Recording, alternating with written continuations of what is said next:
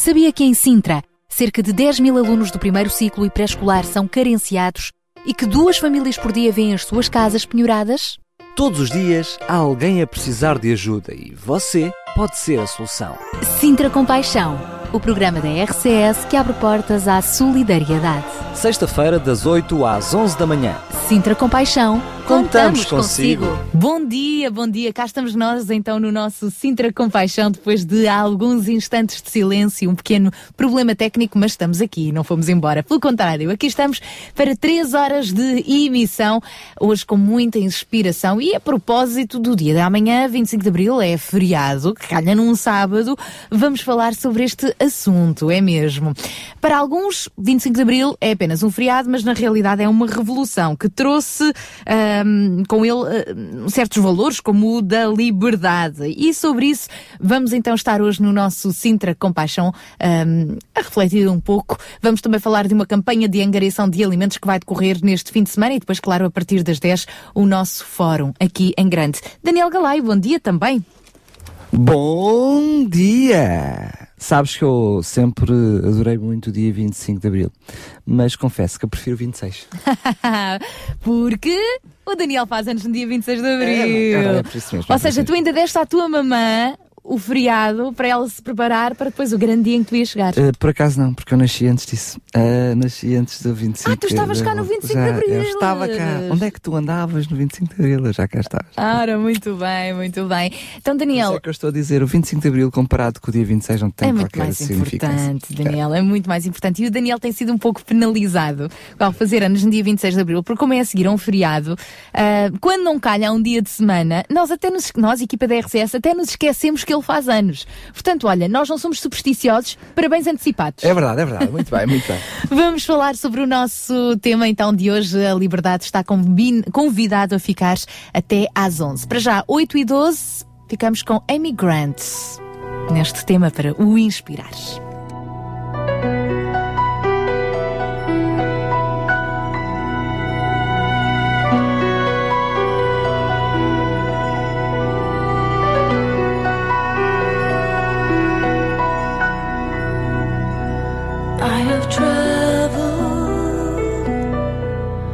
Many moonless nights, cold and weary, with a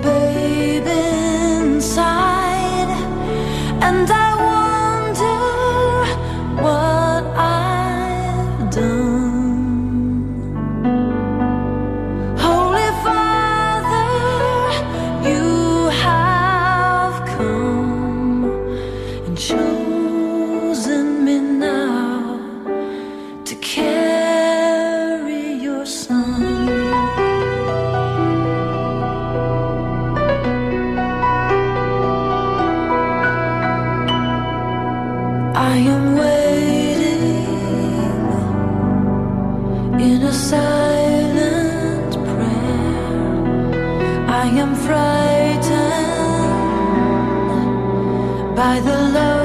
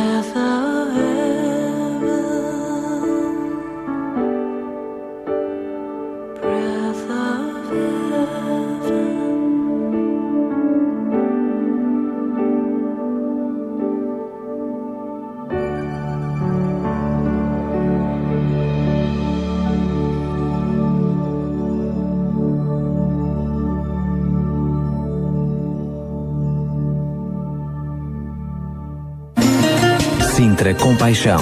Uma voz amiga. Queremos ser uma voz amiga para o inspirar também. Hoje, sexta-feira, dia 24 de abril, na próxima sexta-feira, 1 de maio, excepcionalmente não vamos ter Sintra Compaixão, mas isto é como diz o Daniel Galaio, compaixão é para viver todos os dias, sem dúvida. Daqui a pouquinho vamos então conversar com o Ruben Barradas no espaço Mil Palavras. Também já vamos ver o que é que no espaço, ahm, no espaço Weekend a Marta Watswood tem para nós. Para já trazemos-lhe o grupo do Desafio Jovem. Senhor, eu creio em ti. Mesmo que eu não contemple a tua face e teu trono acima no céu, pareça tão distante.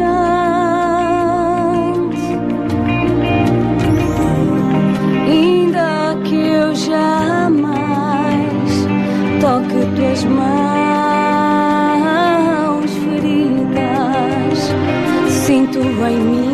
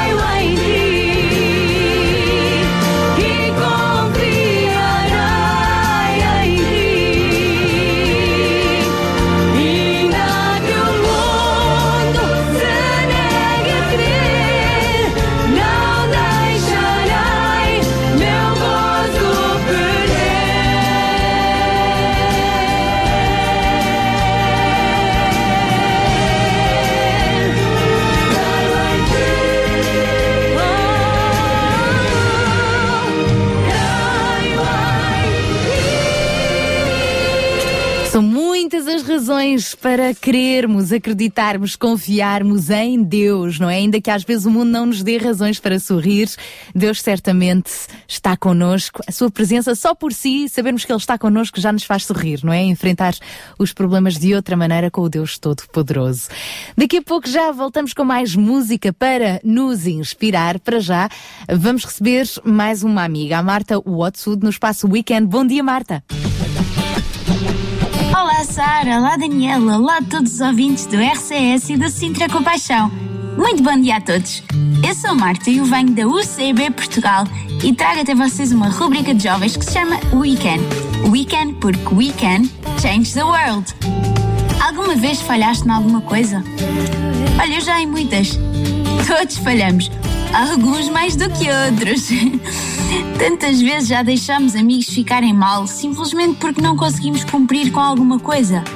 Até pode ser uma coisa simples, mas que não conseguimos concretizar. Eu sempre tomei a responsabilidade dos meus erros, por muito que custasse. Muitas vezes parece que andamos mais numa montanha russa, onde às vezes tudo nos corre bem e depois estamos a passar por alturas em que tudo em que tocamos é um falhanço. Ou é só comigo que isso acontece? Bem, mas ao pensar nisto, vem-me uma coisa à cabeça. Será que temos mesmo de ver o falhanço como um peso tão grande? Será que devemos deixar que ele afete o nosso caráter ou até mesmo o nosso valor? Nem pensar. É fácil pensarmos que falhar é mau, que devemos envergonhar-nos de falhar. É algo que significa que somos fracos, que faz com que os outros riam de nós. Quando vemos os outros a falhar, agradecemos a Deus por não estarmos no lugar deles. Então, mas porquê é que fugimos tanto do falhanço? Porquê é que temos tanto medo de falhar? E se em vez de vermos as falhas como gigantes problemas que nos tornam inferiores, mais pequenos, pior que os outros, que não conseguimos atingir as mesmas coisas que os outros, começasses a vê-los como uma coisa que nos faz, pelo contrário, ser mais forte? Hum, É óbvio que eu não estou a dizer que falhar é uma experiência fantástica. Bem, pelo nome vemos logo que não é. Mas até na tristeza podemos ver beleza. Muitas vezes é mesmo quando estamos em baixo que descobrimos como mudar o que realmente queríamos. Pode ser que encontremos nestes momentos a resiliência, que é a nossa capacidade de continuar a lutar, não importa o que se passa à nossa volta. Que encontremos esperança, que encontremos amor, determinação, vontade de sobreviver, de lutar, de nos levantarmos, de sonhar. Aprendendo, crescendo, é garantindo que iremos ter muito mais gozo durante estes momentos em que tudo parece estar bem do que quando estamos a ser humilhados. Mas, por vezes, os nossos maiores sucessos nascem dos nossos maiores falhanços. Nunca reparaste nisto? J.K. Rowling, a escritora que deves conhecer como autora dos famosos livros do Harry Potter, disse uma vez: Nunca vais conhecer-te verdadeiramente ou a força dos teus relacionamentos até que estes ou tu sejas testado na adversidade. Ou seja, nos problemas, nos momentos muito difíceis. Por mais difícil ou doloroso que te pareça, abre de braços abertos todas as fases de vida, porque no fundo nunca vão ser o fim de nada. São apenas momentos de passagem, professores de paciência. E quando essa estação acabar, tal como o inverno tem fim, vais ser capaz de olhar para trás e agradecer que conseguiste ultrapassar esse momento e estás hoje mais forte para o futuro que te espera. Até à próxima, Sara, Daniel e a todos os ouvintes do Sintra Compaixão. Tchau!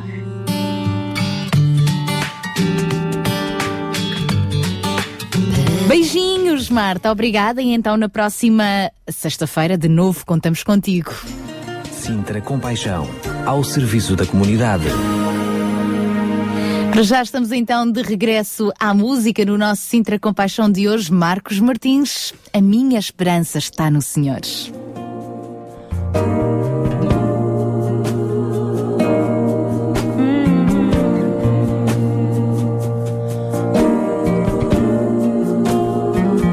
Minha esperança está no Senhor, desde agora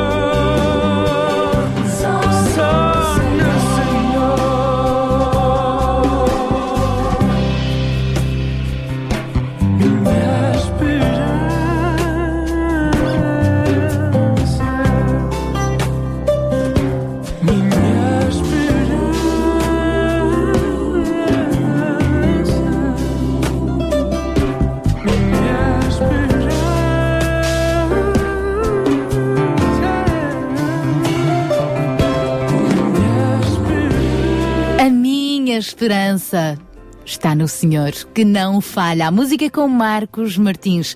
São 8 horas, estão, são agora 8 horas e 32 minutos. Pois é, lá fora está o tempo assim um bocadinho chuvoso, neste momento 15 graus, ainda assim é a máxima para uh, Sintra. Uh, neste momento em Sintra, 19 para Lisboa, 15 para o Porto, 19 para Faro. Parece que este fim de semana as temperaturas vão baixar um bocadinho mais. Mas o tempo é mesmo assim. E não vamos perder mais tempo.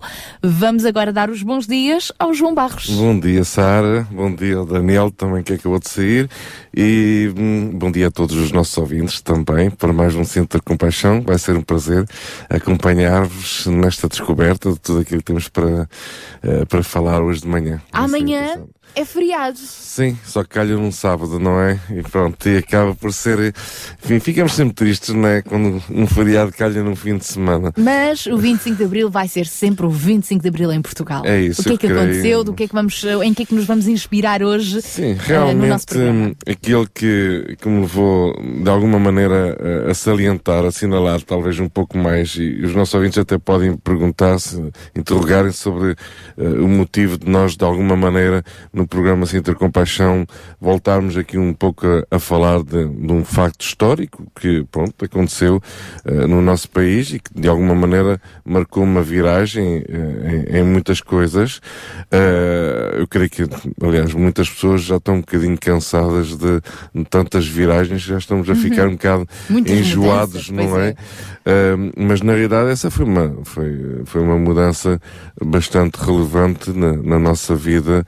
Eh, não só política, económica, mas na nossa vida do dia a dia. E é interessante porque, enfim, isto fez-me um bocado eh, refletir sobre eh, aquilo que o 25 de Abril foi e por também estar a acontecer nos dias, eh, da- pronto, esta semana, também durante o decorrer todo este mês, alguns, alguns colóquios, alguns fóruns, algumas eh, conferências promovidas por juntas de freguesias, por eh, personalidades, eh, eh, umas mais conhecidas do que outras, sobre o que é que na realidade ganhamos com tudo isto, não é?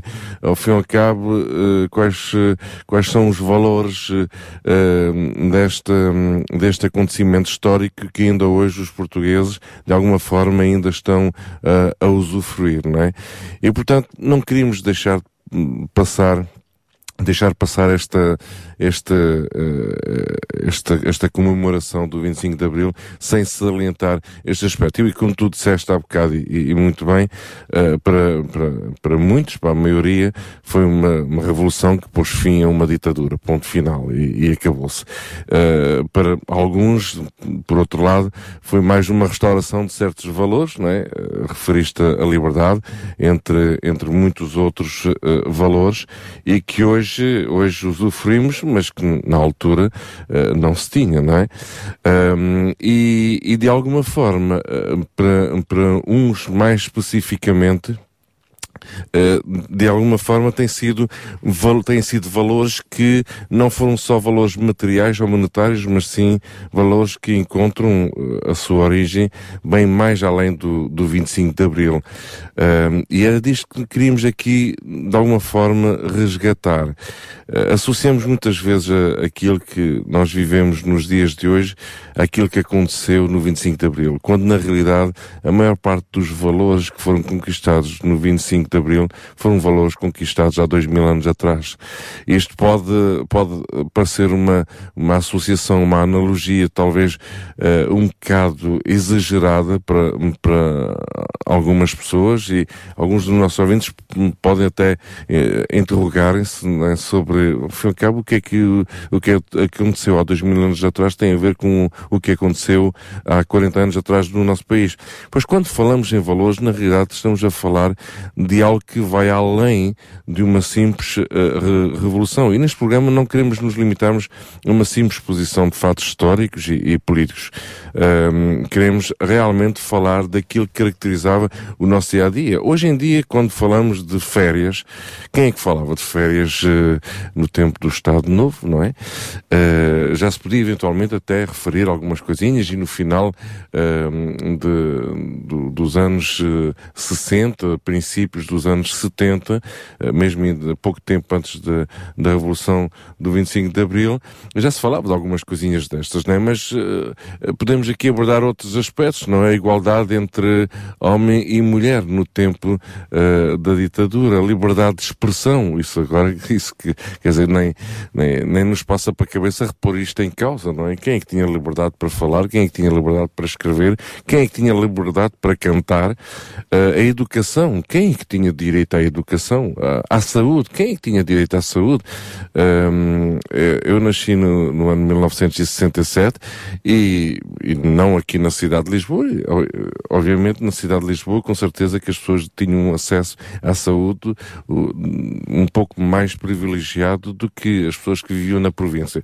Mas eh, eu tenho ouvido histórias né, de quem passava por uma gravidez eh, durante o Estado Novo, pois olha, se corresse mal, corria mal, ponto final. Hoje em dia quem quem está para ter para ter um bebê, pois tem o acompanhamento devido num hospital normal e, e, portanto olhamos para estas coisas como se todas estas coisas fossem perfeitamente naturais, mas há mais de 40 anos atrás não existiam. Foram, adquiridas, foram perfeitamente, não é? conquistadas, não é? Uh, a imigração, outro aspecto. Se, se- se hoje em dia ouvimos na, na comunicação social uh, que mais de 300 mil jovens têm saído do país para, de alguma forma, reorientarem as suas vidas uh, fora do país, pois nessa altura a imigração era proibida também, apesar de que, obviamente, muitas pessoas acabarem por sair e, e- enfim, de uma forma ilegal, ilegal perante as autoridades portuguesas nessa, nessa altura, não é? Mas o próprio Estatuto da Mulher, não é? Eh, quais eram os direitos da mulher na altura? Eh, não tinha direito a voto, para casar tinha que pedir uma autorização eh, especial, enfim, há determinados direitos, determinadas, vamos lá, regalias, realidades, eh, eh, a questão de- da reforma, eh, quem, que- quem que falava de reforma da- na altura, não é? Eu já estou a falar disto como se já fosse um- um- um- uma pessoa com uma certa idade, como se já tivesse passado por tudo isso. Na realidade, não passei por nada disso, mas ouço eh, os meus pais, ouço não é, as pessoas à, à nossa volta a E, falar e sobre na isso. altura do 25 de Abril, estavas cá em Portugal ou em França? Não, não, já não estava cá em Portugal, não.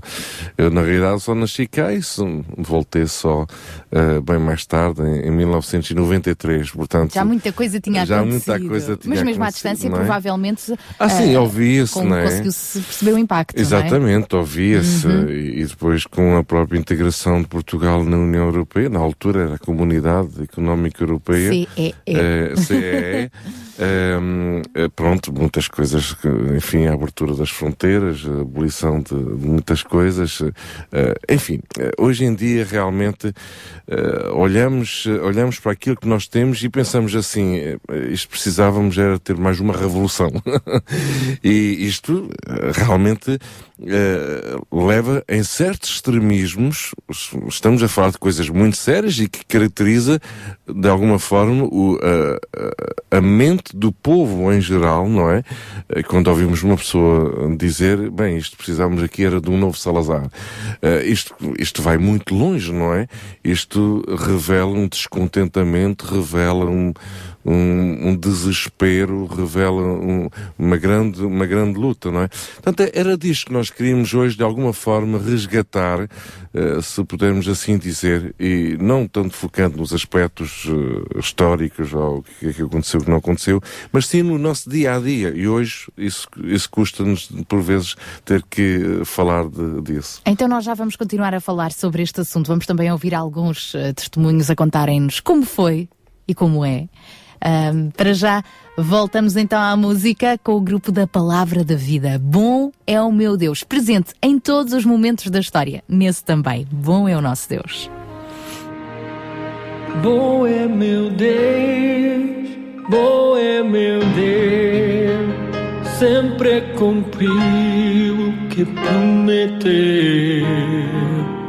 Tudo que sou e tenho também do Senhor ver. Bom é meu Deus, bom é meu Deus, satisfação só Ele me deu.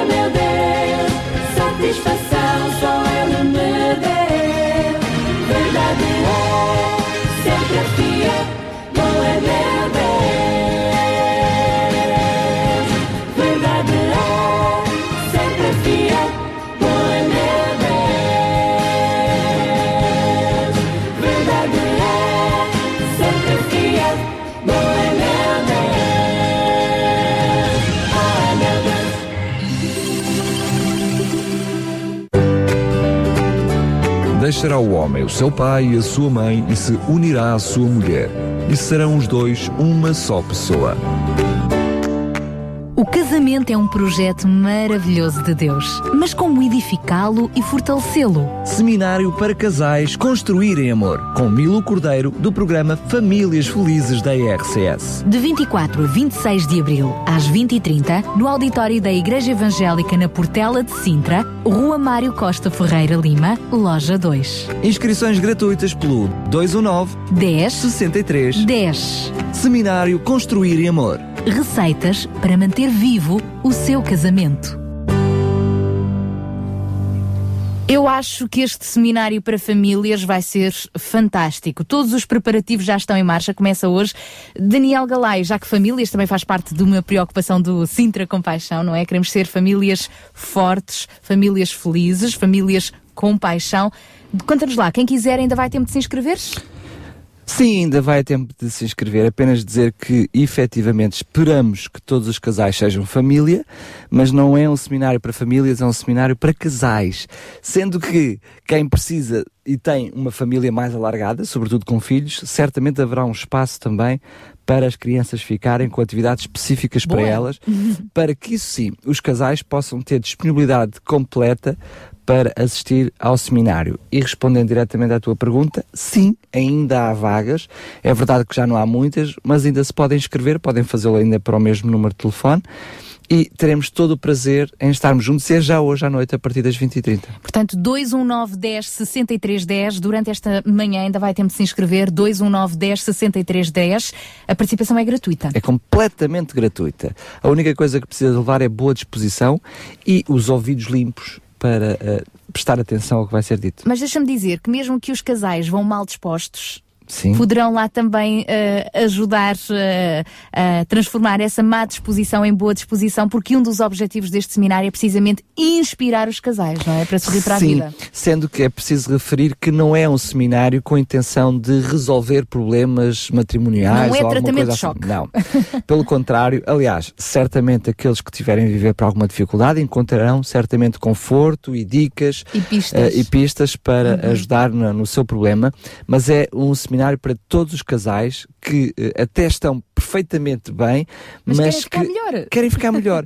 São pequeninos pormenores eh, da prática do dia a dia que muitas vezes não lhes damos importância e que nos ajudam como famílias, mas sobretudo como casais, a poder progredir e eh, em espírito, com o Espírito de Deus, como não podia deixar de ser, a sermos casais mais felizes. É um pouquinho aquilo que acontece no próprio programa da rádio, o programa Famílias Felizes. É uma extensão deste mesmo programa, mas agora em direto e a cores, especialmente para os casais que estiverem presentes. Se nos está a ouvir, se gostava de estar presente com o seu marido, com a sua esposa, 219 10 63 10 ainda vai a tempo de se inscrever. Sintra Compaixão. Paixão por Cristo e compaixão pelas famílias do Conselho de Sintra.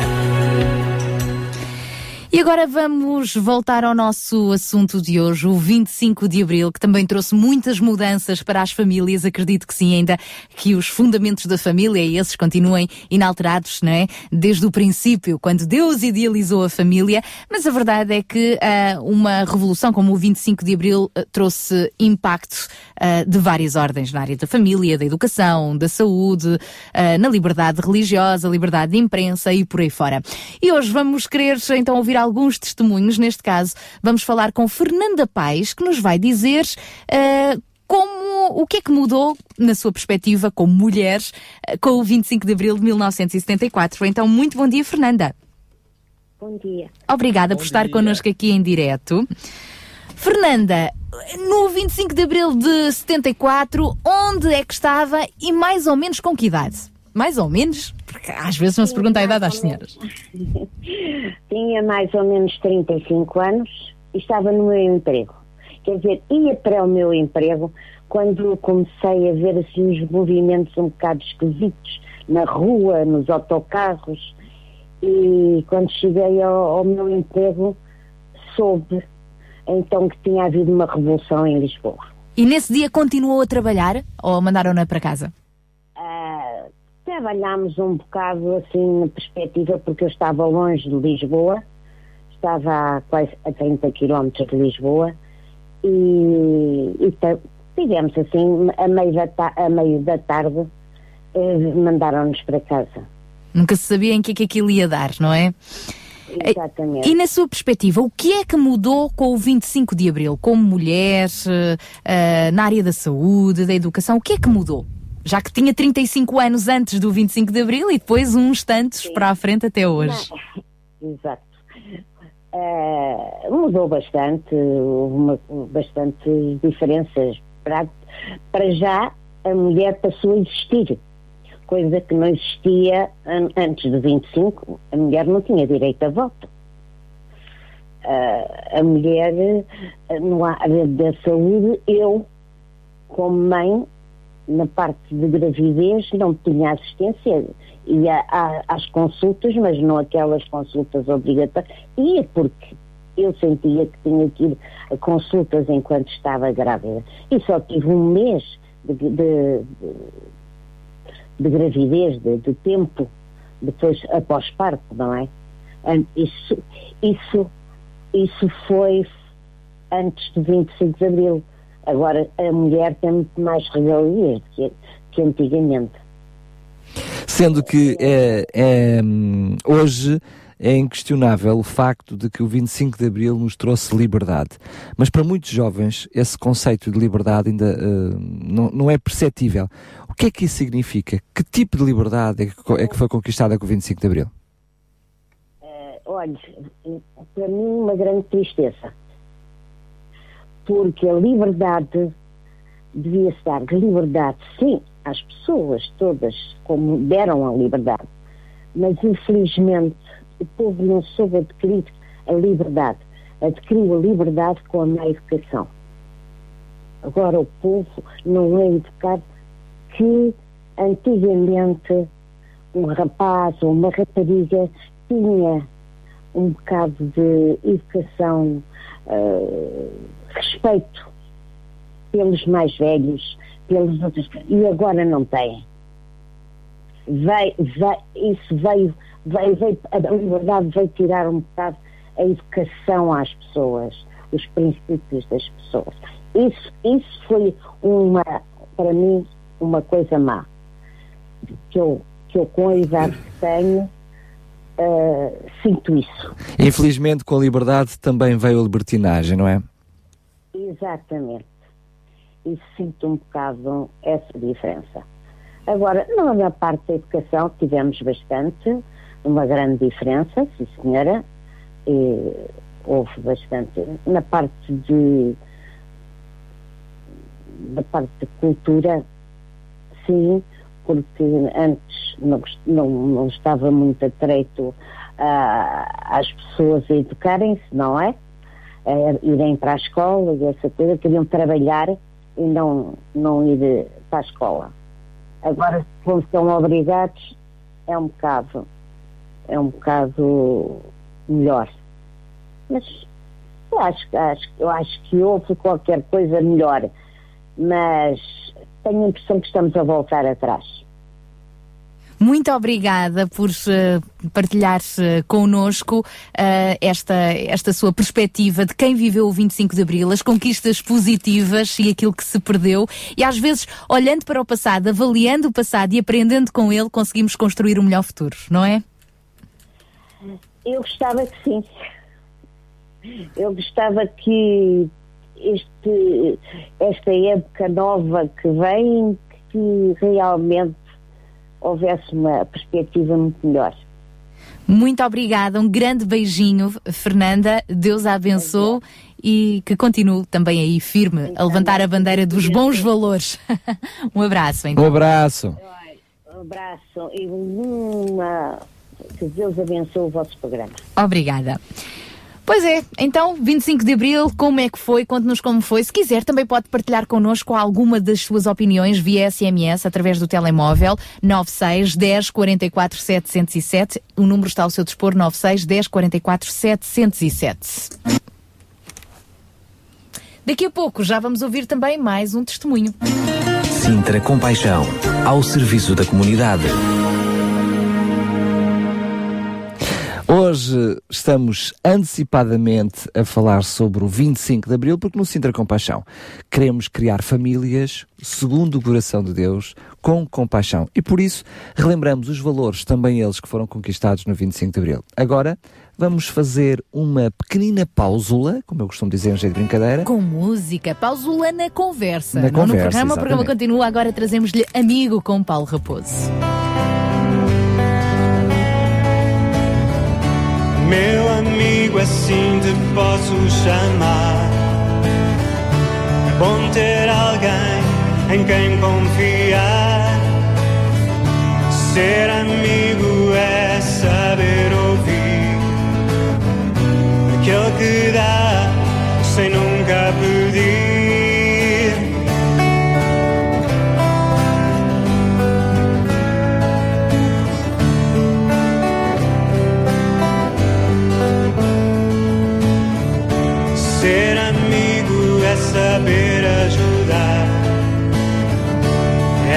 Também contigo chorar.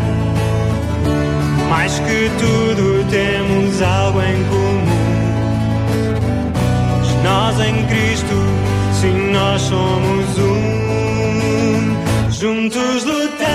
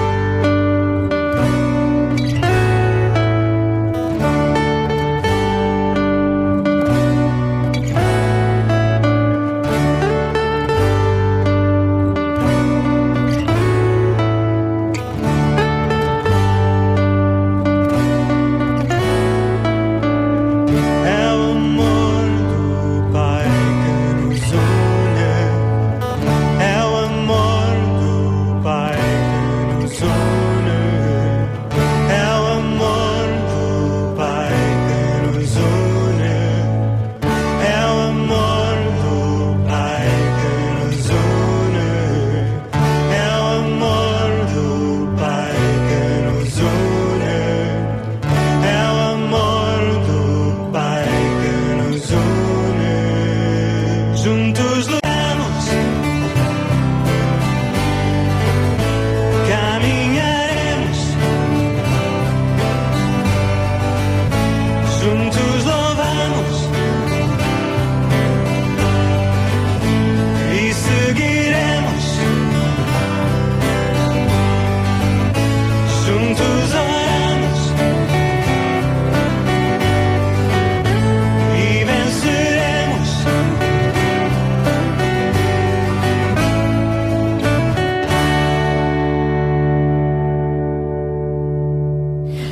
chegar às nove da manhã e continuamos eh, ainda a perguntar como é que foi o 25 de Abril, o que é que mudou, que valores hoje podemos ainda elevar ou precisamos de recuperar.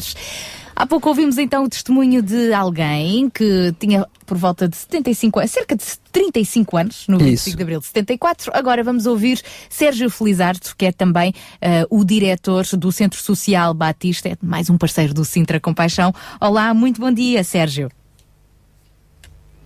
Estou sem Sérgio? Será que a chamada caiu? Bem, nós não estamos de todo a ouvir uh, o Sérgio Felizardo. Vamos tentar recuperar a recuperar chamada. as chamadas já a seguir.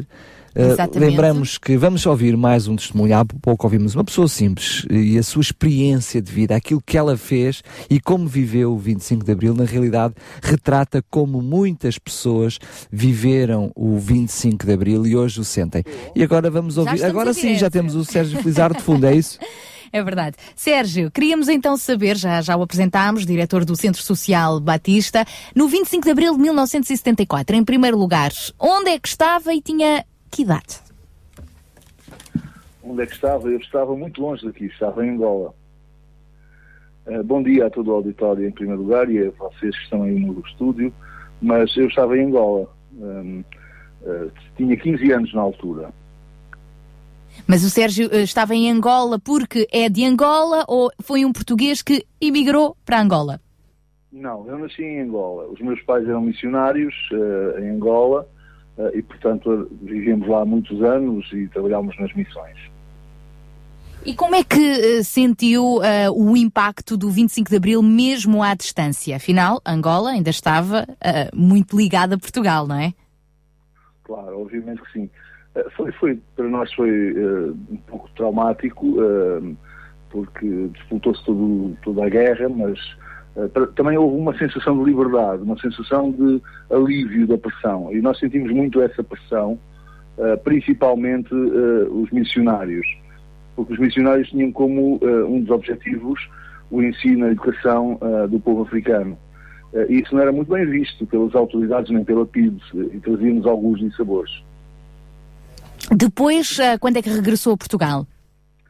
Uh, regressei em 75, em 1975, na força do PREC, na altura das grandes convulsões sociais. Uh, e pude, pude perceber-me de toda aquela transformação que estava a haver na sociedade portuguesa, que por sinal para mim foi um pouco cho- chocante ver, havia uma diferença muito grande, mesmo assim, em termos de liberdade, em termos de conceitos de democracia, havia uma diferença muito grande. Em Angola nós vivíamos um pouco melhor esse, esse aspecto do que ah, aqui, em aqui no continente, aqui ah, em Portugal continental. E isto, isto ah, percebi logo quando cheguei. Mas ah, percebi que, que as pessoas que aqui viviam ainda viviam muito mais oprimidas, um, não, não tinham tantas condições de vida, de, de saúde, eh, enfim, de todas as, as- as condições sociais. Eh, e que mesmo até mesmo a nível do trabalho, o trabalho era um trabalho eh, muito mais eh, escravizante do que aquele que nós sentimos lá. Que Graças a conquistas, Deus que isto aconteceu. que conquistas foram então feitas com o 25 de Abril? A minha ótica foi a liberdade, o, o- podermos falar, o podermos expressar os nossos, aquilo que sentíamos, aquilo que pensávamos. Eh, o nosso povo foi durante muitos anos eh, isolado aqui neste cantinho da Europa, porque não, não havia interesse que nós pudéssemos conviver com os países europeus, eh, porque poderiam vir ventos de mudança. E também a questão da democracia. Aprendemos e temos aprendido ao longo destes anos a trabalhar sobre a democracia. Isso tem, tem sido bom para o nosso povo. Ainda que eh, eu entenda que no caso de- de- das pessoas que viviam aqui, um, houve, houve muito mais do que isso. Para mim foi isto, mas houve muito mais do que isso. Houve, eh, na verdade, uma, uma aprendizagem eh, de uma vivência fora de um conceito, de um, de um- como é que eu hei de dizer, de uma eh, ditadura oprimi, oprimi, como é que eu ia dizer, eh, que oprime e ainda mais dificultava a vida às pessoas. Eu, eu lembro-me de ouvir falar fu- fulano, cicrano, eh, São da PID, não podes falar, inclusive dentro da própria família. Eu imagino que era viver assim. Eh, hoje, graças a Deus, as coisas mudaram. Ainda que, posso, Sara, posso dizer uma coisa? Pode sim, senhor. Ainda que eu acho que nós estamos, alguns dos valores que foram conquistados estão a ser perdidos. Uhum. Um dos valores grandes foi a- a paragem da, da escravização do trabalho e hoje está a voltar. 41 anos depois, olhamos para o espectro do nosso país e vemos alterações significativas que nos fazem retroceder. Assim como também, por exemplo, a dignidade do, homem. Hum, o- o 25 de Abril trouxe dignidade às pessoas. As pessoas eh, de classe pobre, baixa, não tinham grande dignidade. Os grandes senhores faziam o que queriam, o que lhes apetecia. Estas pessoas eram apenas joguetes na mão deles. Eh, E toda a gente passou a ter dignidade. Hoje voltamos a ver hum, essa quebra de dignidade. Quando nós olhamos para as famílias e não têm comida, estamos a mexer com a sua dignidade, estamos a mexer com a sua liberdade. Hum, todos estes direitos que foram conquistados neste momento estão a ser cortados. E isso são valores que devem permanecer intemporalmente, não é? Como? E esses são valores da dignidade, da compaixão, não é? Que devem permanecer intemporalmente. Sim, eu, eu, eu, não, não são só de agora, não são conceitos de agora, nem foi só o 25 de Abril que os trouxe. Eh, o 25 de Abril tornou-os realidade aqui no nosso espaço. Mas, enquanto cristão, eh, são valores eh, do cristianismo, são valores. Nunca ninguém deu tanta dignidade ao, ao homem como Jesus o fez. Eh, e há muitos bons exemplos nas Escrituras, na Bíblia Sagrada, sobre a dignidade que Jesus trouxe ao ser humano.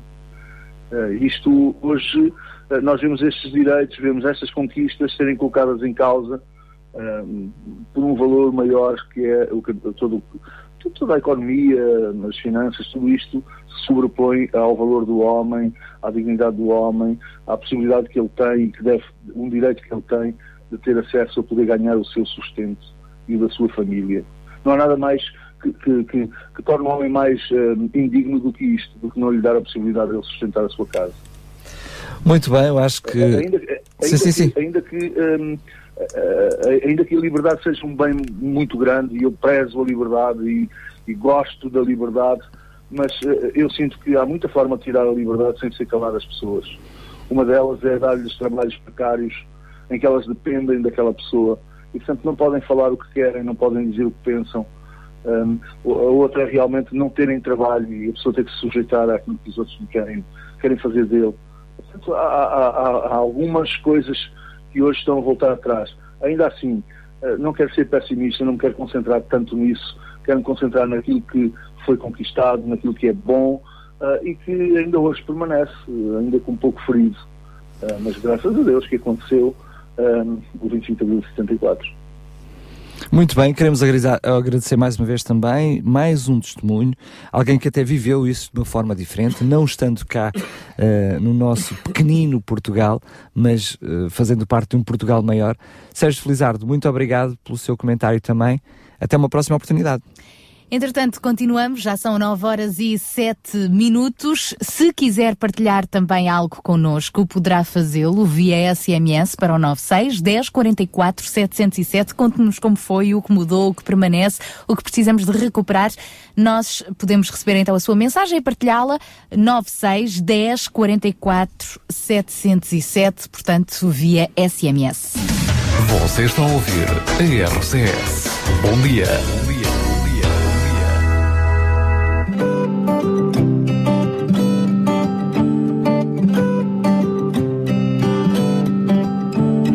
Vejo o Senhor reinando em glória. Vejo o Senhor reinando em poder. Vejo o Senhor reinando em glória. Vejo o Senhor reinando em poder. O tempo de Deus está a vir. O tempo para esta nação. O fruto das orações dos nossos avós Vem, desperta-nos hoje Pelas ruas de Portugal. Vai-se ouvir Um cântico novo Pelas ruas desta nação. Tua bênção, Senhor Derrama no nosso povo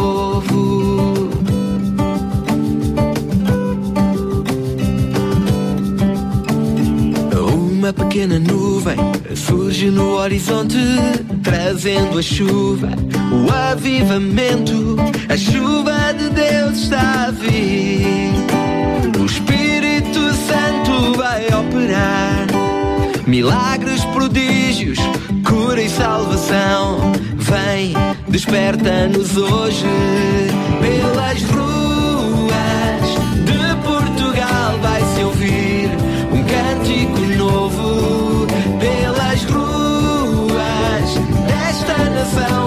Tua bênção, Senhor, derrama no nosso povo pelas ruas de Portugal. Vai-se ouvir um cântico novo pelas ruas desta nação. Tua bênção, Senhor, derrama no nosso povo.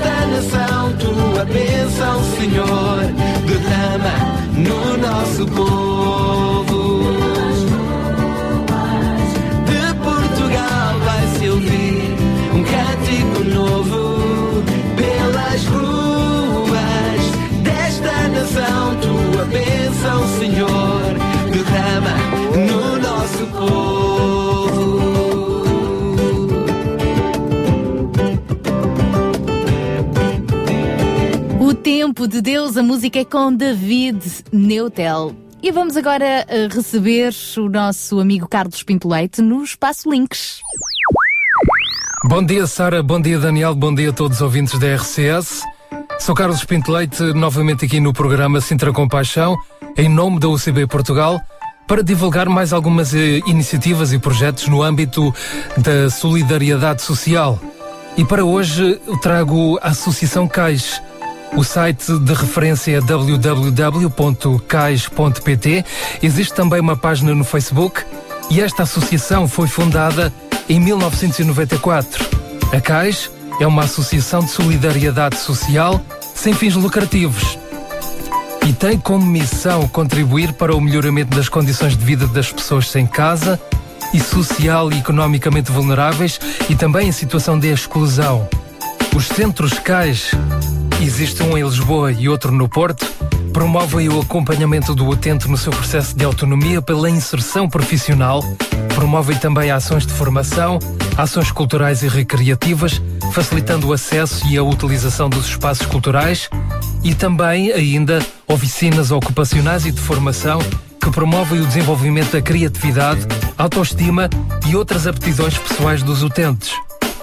O Centro CAIS de Lisboa oferece os seguintes serviços: o acompanhamento psicossocial, com sessões individuais e em grupo, uma bolsa de trabalho e de rendimento temporário orientada para a integração profissional, apoio jurídico, atividades educativas e de formação, ações de formação como informática, alfabetização, português, inglês, matemática, saúde e bem-estar, enfim, e também atividades ocupacionais como o desenvolvimento pessoal, da autoestima, o potencial imaginativo e artístico dos destinatários destas ações de formação. Existe também a revista Cais, quem é que não conhece, quem é que não viu já vendedores desta revista por aí nas ruas, e também a oficina criativa Cais Recicla, que desenvolve produtos de ecodesign social através de materiais de desperdício cedidos por diversas empresas. Tem também um restaurante social, serviço de lavandaria e balneários com duches. Alguns dos projetos em curso, para além da revista Cais, cujo preço, 70% do preço de venda reverte para o vendedor, existe também o Prémio Anual de Fotografia Reflex, em parceria com uma instituição bancária, e também o Aventurarte, que promove o direito à cultura para pessoas em situação de pobreza extrema e exclusão social.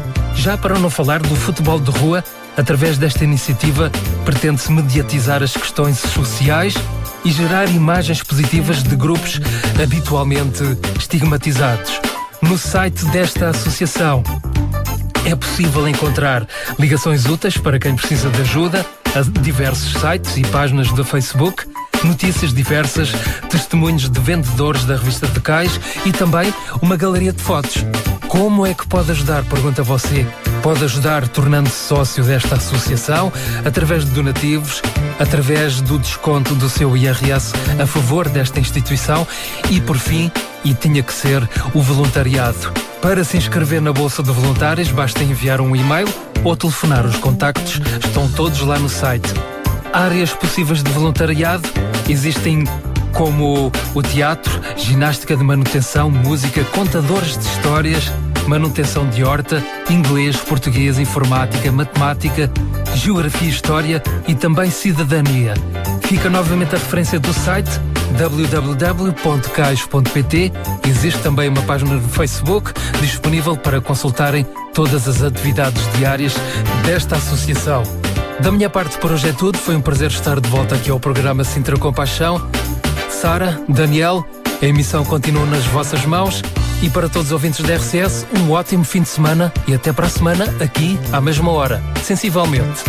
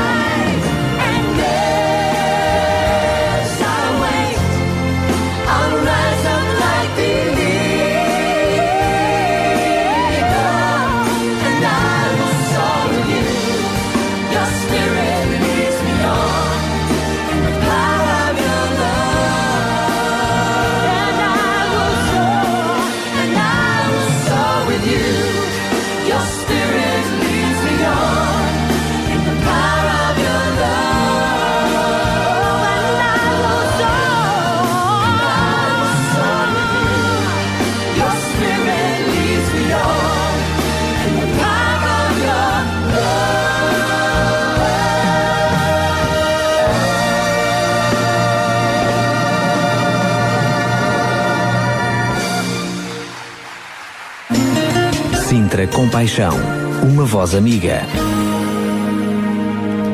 9 e 20, nós avançamos agora para ah, lhe dar a conhecer uma campanha de angariação de alimentos que vai decorrer vai decorrer este fim de semana, ah, promovida pela Cruz Vermelha do Cacém. Para conversar connosco e lhe dar a conhecer sobre como é que podem então associar-se a esta iniciativa, está connosco a doutora Emília Infante, que é Presidente da Cruz Vermelha do Cacém. Bom dia.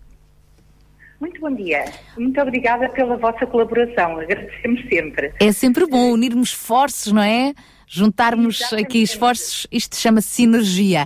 Então, ah, conte-nos ah, o que é que vai acontecer neste fim de semana, a quem se destina esta angariação de alimentos e como colaborar. Muito bem. Eh, Este fim de semana, portanto, começa hoje, dia, já estão nas lojas, aliás, do, do continente. Eh, No dia 24, 25 e 26, vamos fazer uma campanha de recolha de alimentos eh, para aqui, para a Cruz Vermelha Portuguesa, que está sediada na Gualva Cacém, na cidade, e eh, estamos no continente de- das Mercês, no continente do Cacém, de Massamá Norte e Massamá Sul. Nestes quatro continentes temos um conjunto enorme de voluntários que nos estão a ajudar a recolher alimentos, os mais variados possíveis, eh, claro, aqueles não perecíveis, e que são fundamentais para eh, alimentar muitas famílias que a nós recorrem diariamente. Infelizmente são cada vez mais e nós temos que dar resposta ou tentamos dar resposta a todos. Até agora temos conseguido e sentimos muito felizes com isso.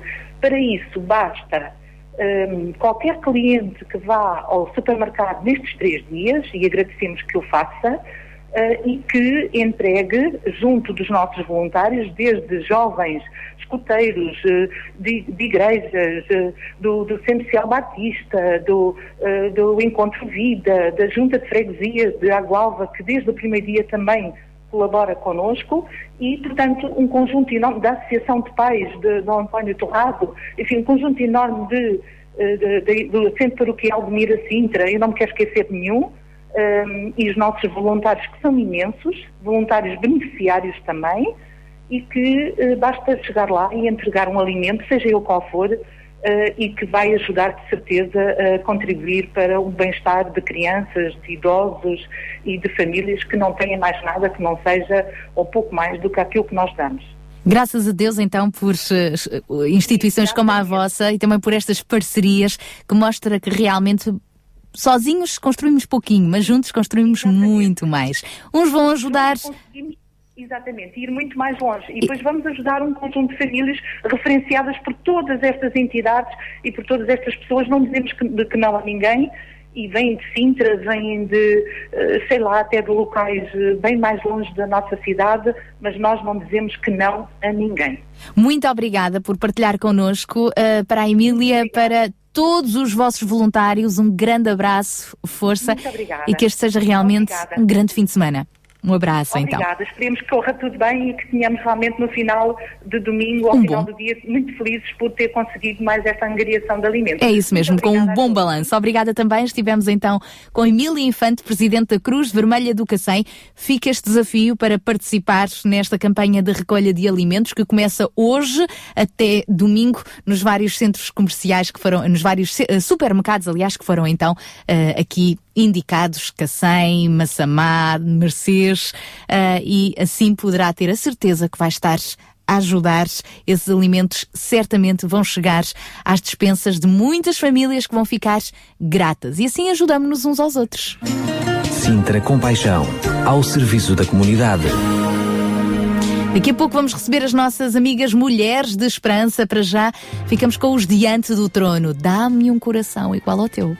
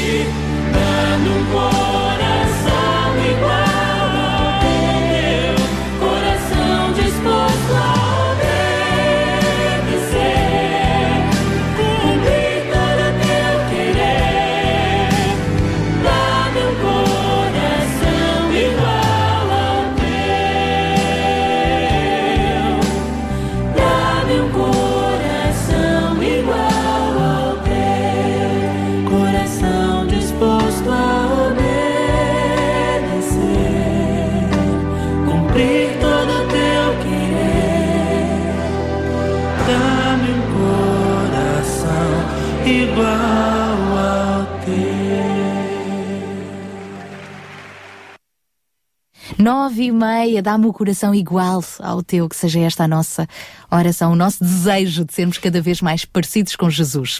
Já a seguir vamos avançar com as Mulheres de Esperança, mas antes queria só partilhar consigo uma campanha de colheita de sangue, portanto há pouco falámos colheita eh, de alimentos, agora é colheita de sangue, também vai decorrer este fim de semana no Cacém, é verdade.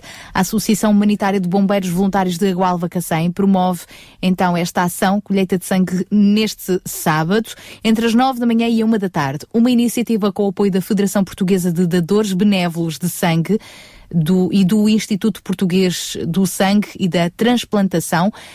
Ambas as instituições lembram que para se dar sangue basta ser saudável, ter idade igual ou superior a 18 anos e pelo menos 50 quilos. Portanto, dê sangue para ajudar a, sal- salvar vidas. Este sábado de manhã nos Bombeiros Voluntários de Agualva Cacém poderá, por que não, ser uma oportunidade para colaborar. Se é saudável, então por que não? E assim estará certamente a ajudar quem tem algum acidente fatal na vida que precise de sangue, pois bem, a sua oferta será muito generosa. Sangue também é vida, é verdade. Sintra Compaixão. Uma voz amiga. Agora sim recebemos as mulheres de esperança de hoje, Sara Catarino e Sónia Simões. Hoje vão continuar a falar-nos de histórias, testemunhos de pessoas tóxicas. Hum, vamos ouvir. Mulheres de Esperança. Música, entrevistas, temas do seu dia a dia. Para mulheres que teimam em ter fé na vida. Oh, oh, Sónia, eu tenho reparado que tens estado a tossir muito. Estás, estás resfriada outra vez? Desculpa. Bem, Sara, acho que isto é alergia a qualquer coisa. Deve ter estado num lugar com alguma substância que não liga comigo, qualquer coisa assim. Eu sei o que isso é, amiga. Às vezes fico mal só porque entro num lugar e palavra não sei o que há lá, mas fico mesmo mal. Então, mas vamos falar de alergias hoje? Não, Sónia. Vamos falar de pessoas tóxicas. Pior do que alergia é ficar intoxicado. Mas antes queremos dizer às nossas ouvintes que é muito bom estar consigo aqui mais uma vez e falar de assuntos que têm a ver com o nosso cotidiano, com o que enfrentamos e descobrir juntas maneiras como lidar com esses problemas. Fica aqui connosco que não vai arrepender-se. E entretanto, escute esta linda música que lhe oferecemos.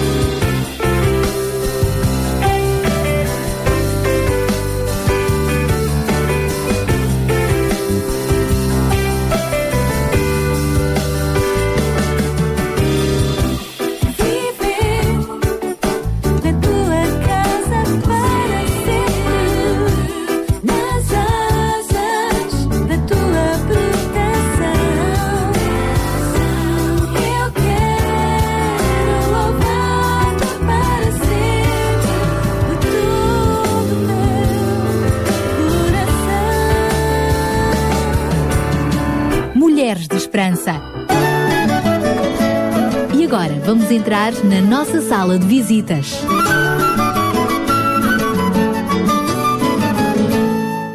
E porque o assunto é complexo, temos hoje connosco uma das nossas psicólogas de serviço para esclarecermos que é isto e como viver com pessoas desta natureza. Olá, doutora Cassiana. Fale- Fale-nos lá do que são pessoas tóxicas.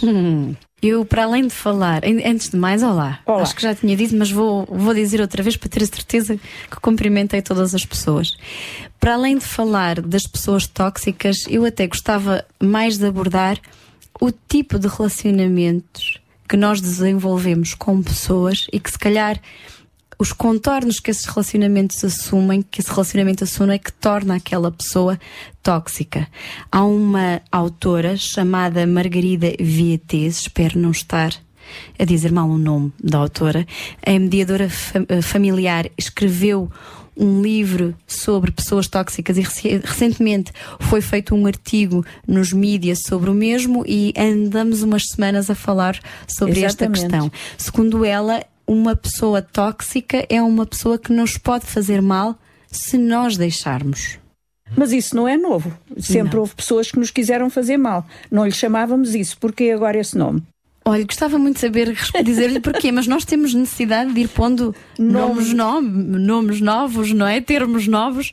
Uh, uma pessoa tóxica, nós poderíamos traduzir isto por uma palavra que é mais familiar para nós, que são as pessoas manipuladoras, as pessoas controladoras, as pessoas abusadoras, se quisermos. E isso acontece nas vidas das pessoas, de toda a Uhum. gente. Pode ser numa relação de amizade, numa relação de namoro, até num casamento. É bem mais Porque é complicado. todos os dias. Como é que se pode viver com uma pessoa sempre a controlar, sempre a manipular, sempre a fazer mal? Essa é uma grande pergunta que aqui temos, que são as situações ah, de vitimação, em que as pessoas que estão subjugadas na relação começam a encontrar um conjunto de estratégias para conseguir sobreviver, gerir o stress que sentem diariamente, o medo que sentem diariamente, sofrem alterações de personalidade. É curioso que eu estou a repetir mais ou menos as mesmas coisas. Quando nós gravamos o outro programa sobre as 50 Sombras de Grey, falávamos nos comportamentos da personagem Sim, sim, Anastasia. Estamos mais ou menos lá no, no tipo de, de sintomatologia Esses- esses- dela. Esses são alguns dos sinais, essa ausência de reciprocidade, Uhum. etc. Pode dizer mais, doutora? Sim. Uh, agarrando na que disse, uh, são relações em que muitas vezes não há reciprocidade. Em que uma pessoa dá de si, Mas não ou recebe nada em partilha, troca. ou partilha algo da sua vida e a outra pessoa não partilha, não conta, não expõe, não partilha informação. Mas isso em qualquer relacionamento. Não qualquer estamos a falar especificamente de homem e mulher. Não. Pode acontecer entre amigas. Sim. Pode. Eu conto isto da minha vida e eu fico a, a reter esta informação, recebo esta informação, mas retenho a minha. Não te dou nada a ti. Depois posso usar a informação como eu quero e manipular Uhum. as trocas de comunicação, por exemplo. Ahm, há- um- outro sinal que nós podemos falar é o egocentrismo do tóxico, se quisermos usar a linguagem que, que escolhemos para hoje, não é? Do termo tóxico. Há manipulação dos interesses, Há comportamentos de controle, perseguição, pode acontecer, isolamento social, um discurso manipulatório que é transmitir a ideia de que a pessoa tem poder verbalmente, mas controlá-la. A humilhação. Que era o que eu sentia. Ok. Que é quando a pessoa usa uma informação que tem para nos rebaixar, por exemplo. O sentimento por parte agora já de quem é manipulado ou quem está intoxicado. O sentimento de estar pressionado, controlado continuamente, estressado. O sentimento de tristeza. Só tem que se sentir tristeza numa coisa destas, não é? Uhum. Sentir ambiguidade em relação ao que se está a viver, que é eu sinto-me triste, sinto-me pressionado, mas eu recebo afeto e isto deixa-nos numa situação paradoxal de ambiguidade, de não sabermos o que sentimos muito bem ou o que é que queremos fazer com este relacionamento. Porque a pessoa também pode usar essas duas coisas. Ou seja, tão depressa provoca e controla, Uhum. mas a seguir também ah, é querida, é, é atenciosa e então é um bocado. A pessoa sente-se dividida, não sabe o que é que há de fazer. Uhum, é verdade, e há, nós podemos fazer um paralelo com, por exemplo, as- os relacionamentos em que existe violência doméstica, em que existe exatamente algo assim. Há um episódio, a violência é exercida e depois a seguir há o remorso, o pedir desculpa, o dizer que nunca mais volta a acontecer, o acarinhar. O parecer com um ramo de flores, por exemplo. Uhum. Que, entramos numa fase de lua de mel e nós sabemos que à medida que a violência vai aumentando, também estas fases da ausência de violência vão reduzindo e passa-se mais rapidamente à violência, mas há um paralelo, se nós quisermos.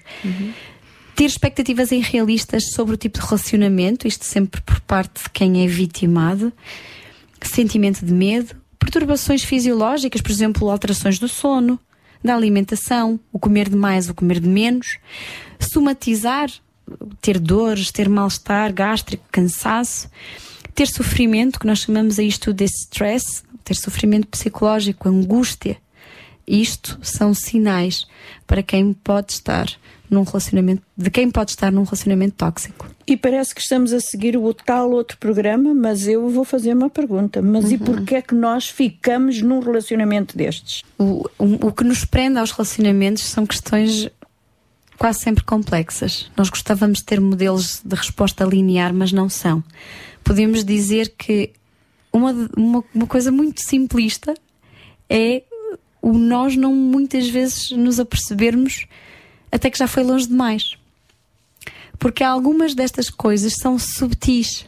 O relacionamento começa, a pessoa é muito simpática, é muito cordial, é muito presente, enche, é extremamente sedutora. E não estou a falar só de relacionamento uh, uh, amoroso, mas é sedutora, é idílica, perfeita, oferece até pode oferecer presentes caros ou presentes que são mesmo namus há todo um enamorar e quando os comportamentos começam a aparecer nós nem percebemos porque ainda estamos inebriados e a coisa vai acontecendo. Depois quem é vitimado passa por um processo de desempowerment em que vamos tirando. Ponha lá, ponha lá essa é palavra. Já estou nesse caminho. em que nós, o, o manipulador vai tirando o, poder, à poder. pessoa, vai limitando, por exemplo, as escolhas. Que se há manipulação de interesses, eu conduzo a pessoa para fazer aquilo que eu gosto, os programas que eu quero, gastar o dinheiro como eu acho que deve ser, e vai canalizando isto, e muitas vezes de uma forma extremamente sedutora. Por vezes, eh, nós ficamos numa posição que também é de alguma falta de ambição, podemos, não é sempre, atenção, mas podemos ter alguma falta de estima pessoal eh, e, e depender deste afeto que também se cria. Se perdemos isto, também parece que não há mais nada no horizonte. É verdade. é Às verdade. vezes, não é? Ou seja, vem complementar uma falta que nós sentimos, não é? Uhum. Há uma vinculação ali presente. E por isso é que ficamos tão presos. Se eu cortar isto, eu fico com o quê na mão? Oh, doutora Cassiana, isso pode existir entre mães e filhos? Pode. Há relações que Que há são. mães que são mesmo tóxicas. Há Não, e relações- filhos. E filhos. E filhos. Mas eu estou a pensar nas mães. Vamos focar-nos nas mães? Nas mães, faz Ok. favor. Há relações que são fusionais. É esperado que, à medida que nós vamos crescendo e passamos pela adolescência, pela juventude, nós nos diferenciemos dos nossos pais. Usando uma metáfora, é cortar o cordão umbilical e Claro. sermos adultos. E há mães que não permitem que isto aconteça. Porque continuam a substituir-se aos seus filhos na tomada de decisão, por exemplo, porque continuam a criar uma dependência emocional excessiva. Quando nós crescemos, nós temos que rela- relacionar-nos com pares, com pessoas da mesma idade que nós. Precisamos de crescer para conseguir construir um relacionamento de intimidade com outro adulto, não é? E há mães que não permitem que isto aconteça, continuam a estar presentes. Eu conheço eh, recentemente um caso, acompanho recentemente um caso, em que os pais estão presentes em tudo aquilo que o filho faz, por exemplo. Se o filho vai sair com a namorada, os pais vão também. Em que há, por exemplo, só para, para dar mais um exemplo, uma comunicação que é eh, o double bind, que é, o para- é uma comunicação paradoxal, que é assim, filho vai sair, a mãe fica aqui assim sozinha, hoje Sim. a ver este programa na televisão também não está a dar Isso é nada uma de forma de jeito. manipulação. É uma forma de manipulação. E como é que uma pessoa sai Daí. de uma coisa dessas? No outro dia estava a ler um, um artigo de um, um, de um guru da liderança que falava na, na questão dos 21 dias ou das 3 semanas para haver uma mudança e ele dizia uma coisa muito engraçada. Para haver mudança tem que se fazer como no slogan da Nike, just do it, todos os dias.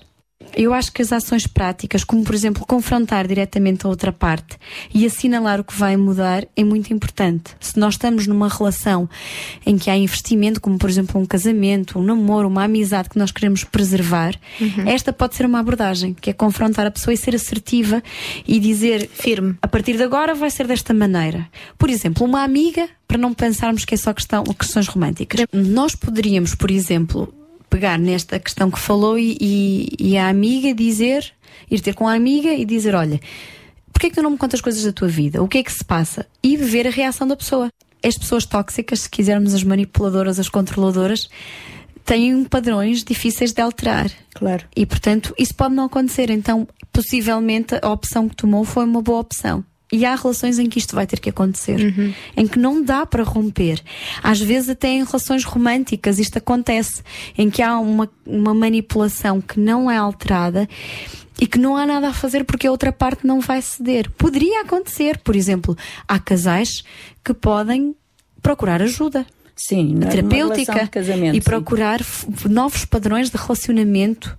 No- uma das partes ou ambas podem ter que passar por um processo psicoterapêutico para perceber o que é que está, o que é que necessita de ser alterado e receberem ajuda. Outras vezes, como a Sara fez, e é um exemplo, não vai funcionar, não vai dar. Eu não digo, e ser assertivo pode ser confundido com ser mal educado ou agressivo, porque certamente esta mãe vai entender desta maneira. Pois. Como ser Independentemente da forma que ele diga, não é? Ele vai tomar uma posição, que é E uma esta coisa que não faz. Pode precisar de ajuda. Neste caso que eu falei há pouco, quando este filho confrontou os pais, a mãe entrou numa psicopatologia e começou com a ideação suicida. E isto pode acontecer e esta pessoa precisa de ajuda. E, e mostra-nos Mas claramente. tal não é a gravidade de- É isso. do tóxico. Mostra-nos a gravidade da situação que aqui temos presente. Isto não é normal. Estas, quando as pessoas tomam esta posição, temos que pensar naquilo que vai acontecer, mas não pode ser impeditivo da vítima, se quisermos, se libertar. Ela pode, é, porque são pessoas importantes na sua vida, a mãe pode procurar ajuda, auxílio, para que a mãe possa ter o devido acompanhamento. Mas realmente um filho precisa de crescer e de dar os seus passos e de ser assertivo, porque senão não fica livre para se relacionar com pares, nem para construir relações de intimidade seguras com outras Claro, figuras. claro. Mas, por exemplo, há relações em que a pessoa tem tanto medo. Medo de confrontar, medo de ser assertivo, medo de ofender, medo do que possa acontecer à outra pessoa porque ela é frágil emocionalmente. Como é que se sai dessa, dessa, dessa relação tão, tão difícil?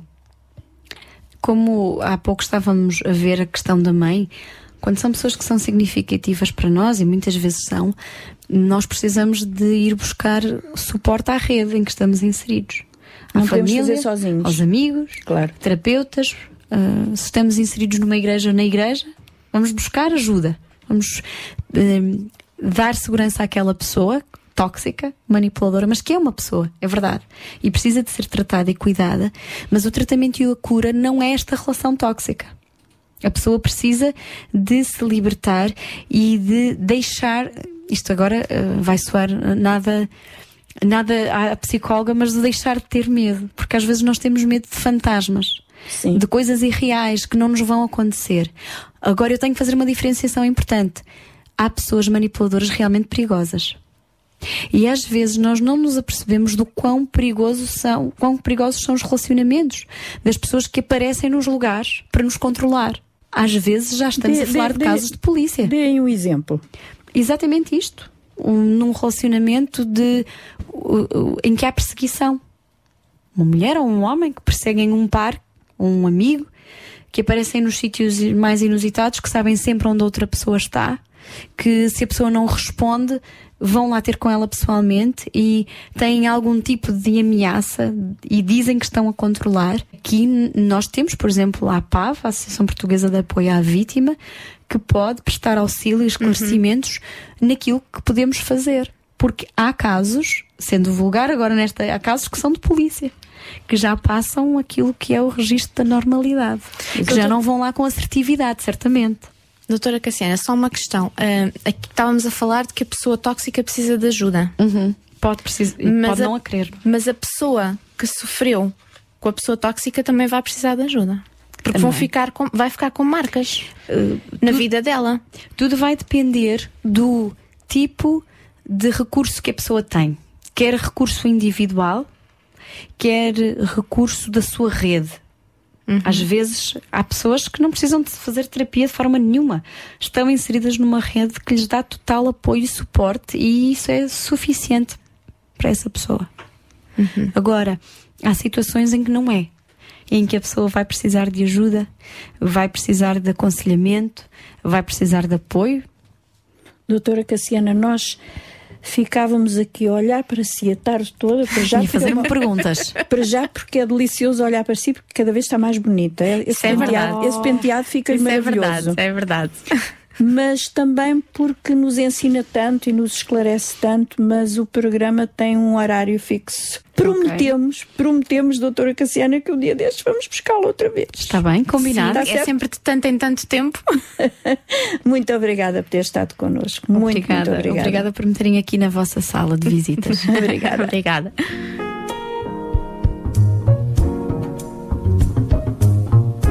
Para grande pena nossa, chegamos ao final do nosso programa Mulheres de Esperança. Querendo Deus, voltaremos para a semana para mais um tempo consigo e mais um assunto que pode interessar-lhe. Um abraço forte e cheio de amizade para todos os ouvintes da RCS e do Sintra Compaixão. Tenha uma boa semana e até à próxima, se Deus quiser. Mulheres de Esperança. O programa para mulheres que teimam em ter fé na vida. Uma produção da Rádio Transmundial de Portugal.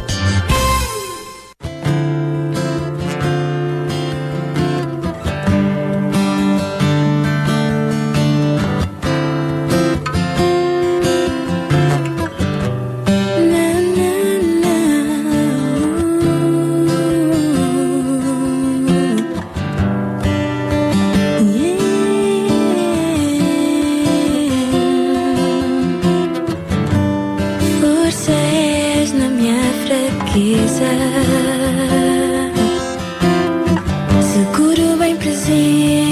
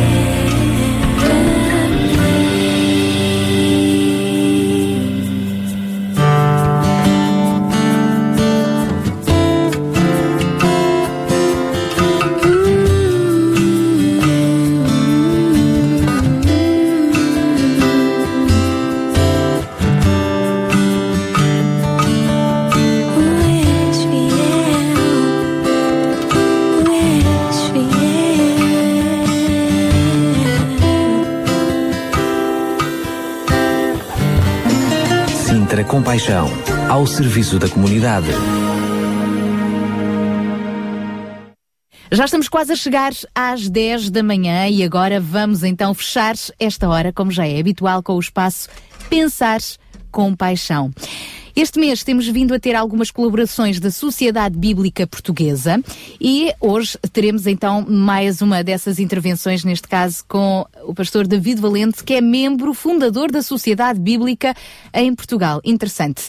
Sempre que se faz referência a Cristo numa conversa, tanto a conversa como a própria pessoa é qualificada de religiosa, algo relacionado com religião, igrejas, doutrinas.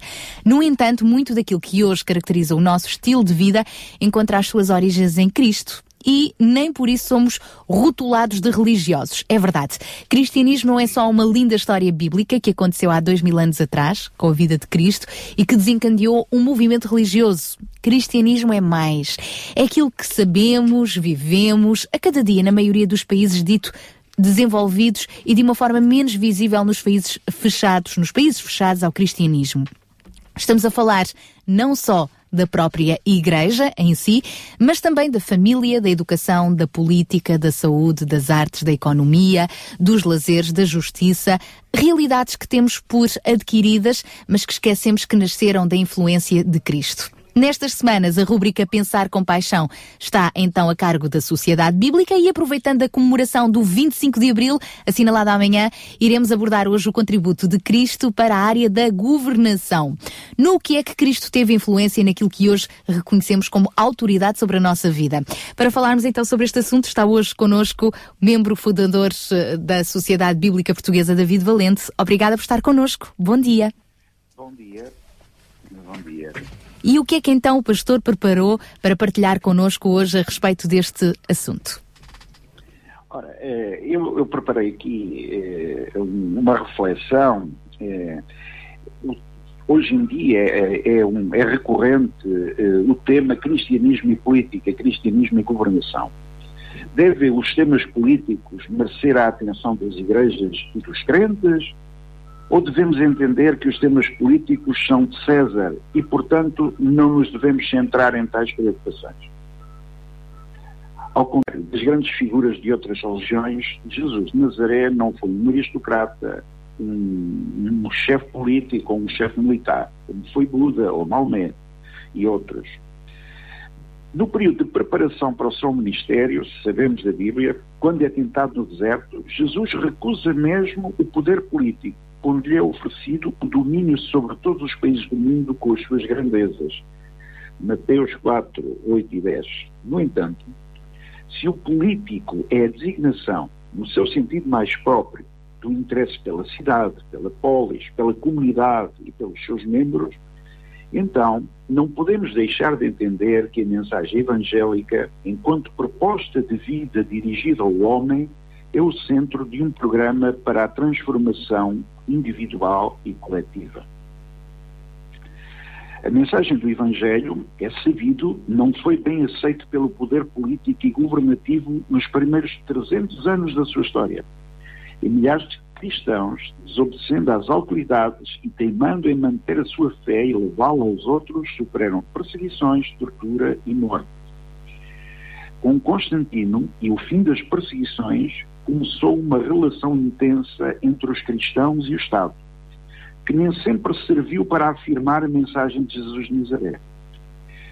Digo mesmo que uma grande maioria de, de vezes não serviu para afirmar essa mensagem. Pouco depois do Édito de Milão, já no início do século IV, que fez cessar as perseguições do Império aos cristãos, Constantino decide reunir os líderes cristãos de todas as igrejas do mundo de então, sob a sua tutela, num concílio ecuménico que, para lá das questões teológicas, visava sobretudo colocar os cristãos ao serviço do poder. E quando o imperador Teodósio, no fim daquele mesmo século IV, proíbe todas as religiões do império e torna o cristianismo religião obrigatória, completou-se o trabalho de Constantino e os perseguidos, os antigos perseguidos, passam a perseguidores sendo a Igreja institucional usada muitas vezes ao serviço do poder temporal, mais vezes do que ao serviço da proclamação da mensagem de Jesus. No entanto, o cristianismo fez o seu percurso na história, marcando-a. E as sociedades que hoje temos, na generalidade do mundo ocidental, estão eivadas da cultura cristã que as transformou. Resultado de séculos de reflexão sobre o homem e de luta pela sua liberdade e dignidade, a pessoa humana, objeto central da pregação de Jesus, su- surge hoje também como conceito central na noção do político, na noção do Estado, na noção de nação. Jesus anuncia a salvação e exorta que a sua mensagem seja anunciada a todos os homens. Mensagem de esperança, onde a dignidade do ser humano, qualquer ser humano, tenha primazia. Ora, ao longo da história longínqua e recente, infelizmente, mesmo nos nossos dias, essa dignidade do homem foi desconsiderada, cedendo perante forças poderosas, animadas por princípios estranhos aos propósitos de Deus para o homem. Em tal contexto, o cristão, ou só alguns cristãos, infelizmente, só alguns, rompendo tais forças, têm continuado a anunciar, a proclamar, a profetizar. É essa a grande comissão de Jesus aos apóstolos, em Mateus 28, 18 a 20. A essência do fenómeno político pode ser reconduzida à ideia de liberdade, justiça e segurança. Aquelas ideias e princípios cristãos de liberdade, justiça e segurança devem sim estar ao serviço do homem vivo e concreto do dia a dia. Não de uma humanidade abstrata e vaga, mas ao serviço do homem de carne e osso. Homem visto não só como titular de direitos, mas também como o fundamento último do governo das sociedades políticas, do governo de cada nação. Sendo a pessoa humana o centro de tudo, está correto o velho digesto do tempo daqueles imperadores que referi há, referi há bocadinho, que afirmava que todo o direito constitucional, governativo, se constitui por causa dos homens. E, nesse sentido, também a Constituição Pastoral, Galtris Spes, aprovada pelo Concílio do Vaticano II, afirma que a pessoa humana deve ser o princípio, o sujeito e o fim de todas as instituições sociais, incluindo igrejas, acrescento eu. Significa isso que as instituições da política, maiormente o Estado, existem para servir o homem, para estar ao serviço da pessoa e não para se servirem da pessoa. E o acolhimento humano feito pelos cristãos à ideia de subordinação das instituições, sejam culturais, governativas, religiosas, às pessoas, é já precursor do Evangelho e as palavras de Jesus, que quando afirma que o sábado foi criado por causa do homem e não o homem por causa do sábado. Marcos 2, 27. O homem é pessoa antes de ser cidadão. E é pelo facto de ser pessoa que o homem encontra a sua essência e é por ser pessoa que tem a sua dignidade. A ideia de comunidade política que partilhamos como portugueses bebe demasiado na história, na glória da saga dos descobrimentos, das vitórias militares, na língua e até por vezes na religião. Bebe muito menos na ideia de evangelho. Devemos nós procurar e valorizar na nossa comunidade política nacional a semente cristã de que a pessoa humana é a razão, o fundamento e o limite de toda a intervenção política. É tempo de restaurar o entendimento sobre a comunidade política que somos, de modo a poder integrar a ideia do Evangelho de liberdade, de responsabilidade pelo outro, de ética e de centralidade do homem vivo e concreto nas decisões, o homem como homem vestido da sua dignidade, de quem foi feito à imagem e semelhança de Deus. Esta era a mensagem que eu trazia para vocês eh, e, e agradeço a atenção e o tempo que me deram. Muito obrigada também, Pastor David uh, Valente, membro da fundadão, uh, e membro fundador da Sociedade Bíblica Portuguesa, que nos trouxe então este espaço Pensar com Paixão, uh, ajudando-nos a perceber no que é que Cristo teve e tem influência e naquilo que reconhecemos hoje como autoridade sobre a nossa vida.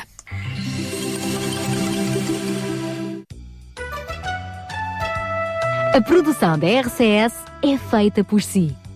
Entre no facebook.com barra Rádio RCS e visite-nos. Gostamos muito dos teus comentários e mensagens deixados na nossa página. A sua participação conta muito, apenas alguns cliques de distância. Sabia que em Sintra, cerca de 10 mil alunos do primeiro ciclo e pré-escolar são carenciados e que duas famílias por dia vêm as suas casas penhoradas? Todos os dias há alguém a precisar de ajuda e você pode ser a solução. Sintra Compaixão, o programa da RCS que abre portas à solidariedade. Sexta-feira, das 8 às 11 da manhã. Sintra Compaixão, Contamos consigo. 10 horas e 6 minutos, bom dia. Bom dia, já estamos na nossa última hora do Sintra Compaixão de hoje e eh, não tarda nada, vamos ter início o nosso fórum. Mas antes, vamos fazer mais uma pausula musical.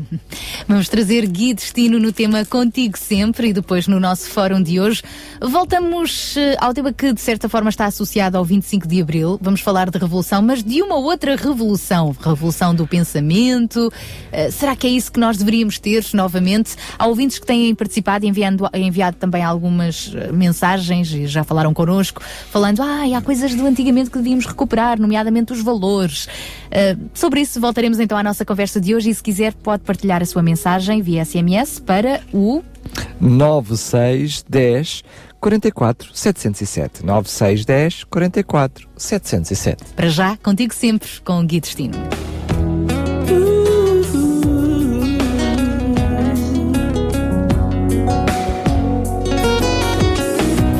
Vida é um dom feito de altos e baixos. Basta pensar que a noite não é um fim e seguir. Sim, a noite é o começo de um novo e grande dia. Tudo isto eu já senti, tu podes confiar. Eu sei o quanto é difícil rir quando só existem motivos para chorar. Eu estou aqui para te ajudar. Eu sei quanto é difícil aguentar quando já estamos fartos, mas estou aqui.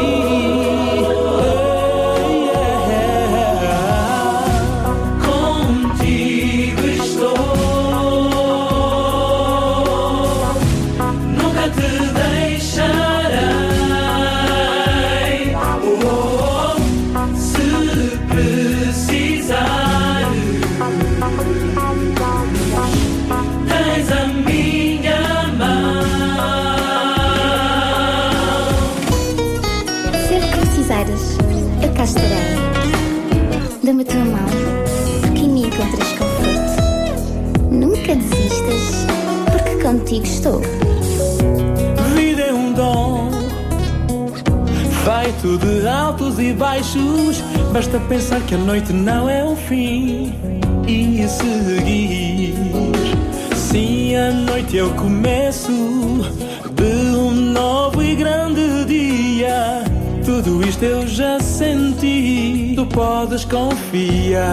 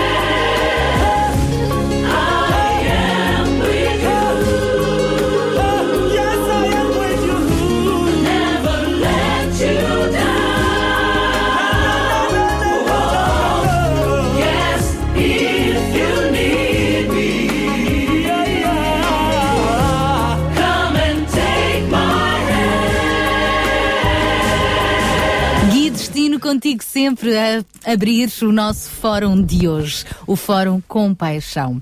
Quantas vezes ouvimos este tipo de expressão? Revolução, é isso que nós deveríamos ter novamente, não é? Quando pessoas chegam ah, a um ponto de desespero, às vezes querem recuar.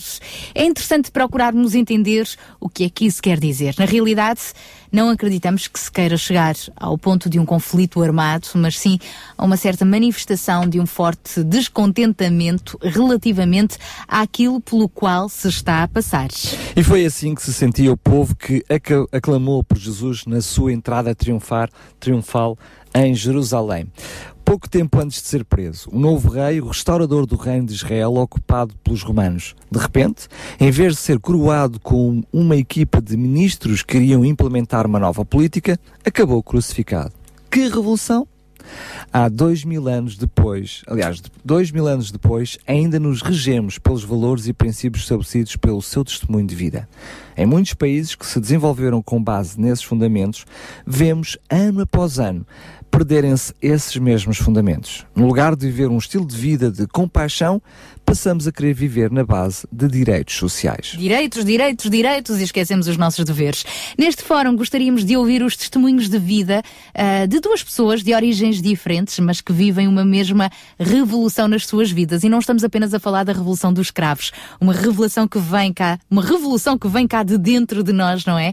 Nas suas vidas e que decidiram ahm, colocar a sua vida ao serviço de outros. Estamos a falar então de alguém que já é bem conhecido aqui do nosso auditório, Nuno Santos, que de vez em quando nos faz uma visitinha. Ah, ele que é responsável pela Associação Mãos Libertas e em parceria com o Sintra Compaixão no programa da Operação 414. Bom dia. Bom dia, Sara. Nuno, obrigada por estares connosco. E vamos receber hoje também alguém que veio de longe dos Estados Unidos, o pastor Penn Clark. Penn Clark. Ele é missionário, ah, mas ainda assim nos últimos 15 anos tem investido parte da sua vida também aqui ah, em Portugal. Só ainda não aprendeu a falar português, portanto vamos ter mesmo de ter aqui um programa bilingue. Good morning. Morning. Sendo que temos o, o, o João connosco que já aprendeu a falar inglês. E francês e alentejano, não é? Oh, sobretudo alentejano. Muito bem, eu se calhar começaria precisamente com o pastor Ben Clark eh, perguntando o que é que é isto de ser-se revolucionário missionário? What does it mean uh, to be a missionary, uh, revolutionary? Uh, as a revolutionary? Yeah.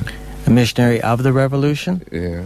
Wow, there's no one more revolutionary than Jesus. Não há ninguém mais revolucionário do que o próprio Cristo.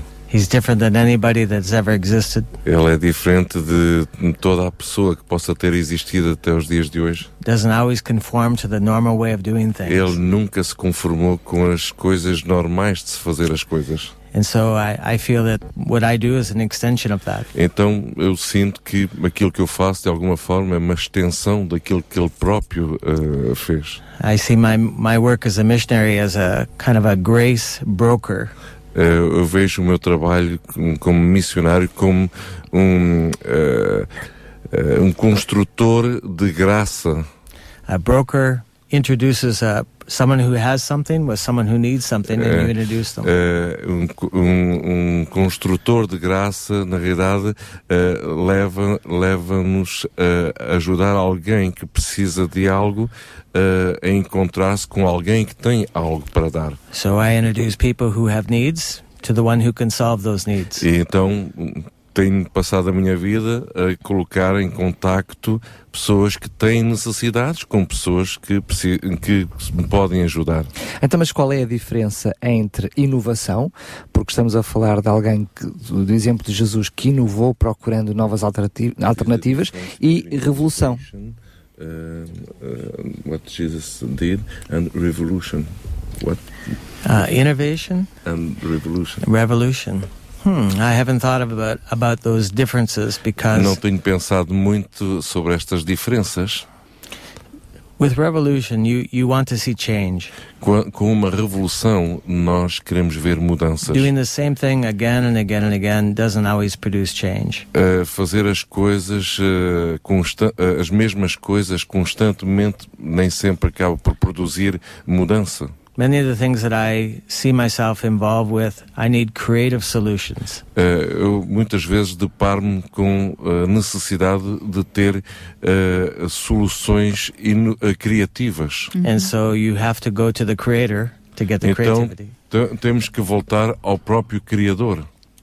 Everybody's looking for change. Então todas as pessoas procuram sempre por mudança. Que transformação é que houve também ah, na vida do Pen ah, que o levou ah, a abraçar esta missão de compaixão? Sabemos que já passou também ah, pela Índia e por outros países e a compaixão está presente. Então, Communicate. de que forma é que houve uma revolução cá dentro para depois podermos ser instrumentos de compaixão? I- an instrument of compassion? See, uh, I grew up in a um, an ordinary home in Canada. Eu cresci numa casa, numa família uh, comum uh, no Canadá. My parents both had two or three jobs. Os meus pais tinham dois, três empregos. We had a big family. Nós tínhamos, tínhamos uma grande We família considered ourselves poor. E nós considerávamos a nós próprios também watched, pobres. I watched my mother and father, Mas eu olhava para o meu pai e para a minha mãe, and they always were helping the poor. mas eles próprios sempre ajudavam os They weren't pobres. Christians, but they were good people. Eles não eram pessoas cristãs, mas eram pessoas eh, amáveis, boas pessoas. For example, there was a a, a ship that was coming from Europe. Uh, costumava vir um barco uh, da Europa para, para o Canadá in the river be- that separates Canada from the Ah, United e esse States. barco uh, entrava pelo rio que separava o Canadá dos Estados The Unidos. ship was from Czechoslovakia, E esse, esse barco era da Tchecoslováquia, which was under uh, communism at the time. um, um país que estava debaixo do comunismo nessa altura. One of the sailors jumped over the side of the ship into the Um, water. um dos marinheiros do barco saltou uh, uh, para a água, fora do barco. He swam to freedom. Ele um, nadou um, e, para conquistar liberdade The next day, he's in my house. e no dia seguinte ficou na minha My casa. mother's feeding him. A minha mãe alimentou. He gets one of our beds. Ele teve um uma das camas And- da casa. And we taught him English, E nós ensinamos o inglês, helped him to get a job. nós ajudamos a ter um, um, um emprego. And so since then, I've had a heart for Slavic people. Então, desde então, sempre tive um coração para o povo uh, checo. We had a young man come to our school. E quando um, when, When I, when I was a boy, we had a young boy come to our school. quando eu era jovem, ti- tivemos um, um jovem veio para a nossa escola. He was from China. Ele era de- chinês. Nobody would speak to him. Ninguém falava com But ele. I became his friend and E eu tornei-me um amigo dele. he taught me some of his language. I taught him Ele ensinou-me alguma coisa do seu idioma, eu ensinei alguma coisa do, do meu So inglês. I always had these kind of connections even as a boy. E eu sempre tive este tipo de conexões, mesmo eh, em criança e adolescente. Then in 1978, I had an encounter with Jesus. Mas em, em 1977 eh, tive um encontro com Cristo. And and he began to show me that uh, all those experiences from my childhood all had a bearing on my future. E ele, e ele explicou-me, senti essa explicação de que todas estas experiências que eu tive em criança iria determinar o meu futuro, iria fazer parte do meu futuro. So I've done a lot of mission work in China Por isso é que tenho feito muito trabalho na. China, eh, em países eslávicos, India, different na places. Índia, em diferentes países. But they all have a, a connection with my Mas tudo isso te- tem uma conexão com o meu tempo de, eh, de criança e de adolescente. So compassion has been uh, a driving force in my life, even from before I knew the Lord. Por isso, compaixão é, tem sido uma, uma força eh, orientadora na minha vida, mesmo antes de eu ter conhecido Cristo na minha vida.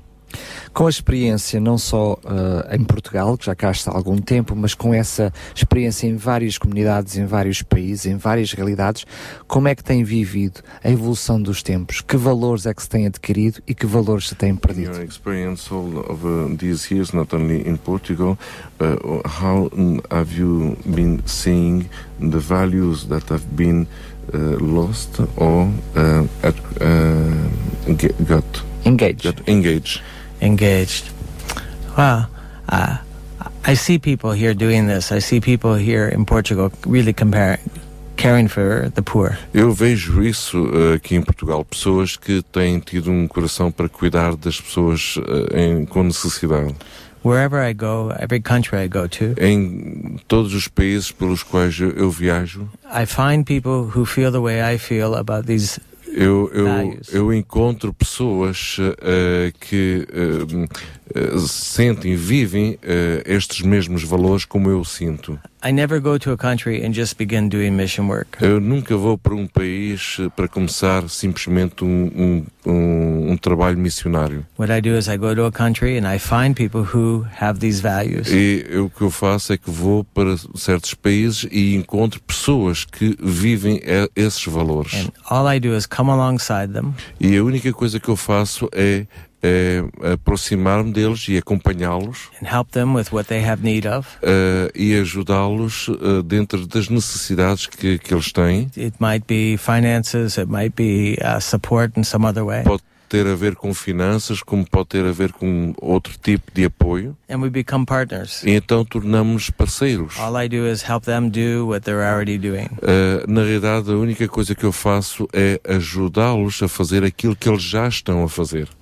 Nós já vamos eh, voltar então à conversa com, com o Pen Clark. Agora falamos de um portuguesinho de gema. Nuno Santos não precisa de tradução. Pois não. Nuno, já ouvimos um pouco a experiência ah, do PEN, como de facto ah, de- as suas experiências desde pequenino ah, moveram o seu coração para ter então esta, este desejo de ajudar, de ajudar os outros. Ah, nós sabemos que a vossa família, a família Santos, também ah, seguiu um pouco esse, esse percurso e foi a partir de vocês, os cinco, lá em casa, que nasceu a Associação Mãos Libertas, que hoje já tem um trabalho maior, com mais voluntários, tem a vosso cargo cerca de 50 crianças, não é? Através do, do projeto Operação 414, que muitos dos nossos ouvintes têm tido a oportunidade de ajudar. Mas conta-nos também um pouco da vossa experiência, como é que de facto eh, o vosso coração começou a ficar preocupado também com o- esse desejo de fazer mais. É, é assim, Sara. eh, eh, Nós marcamos sempre a revolução aqui a nossa no dia 25 de Abril, mas acima de tudo eu entendo que dentro de nós essa, essa revolução tem que existir para que possamos realmente ajudar eh, quem está à nossa volta.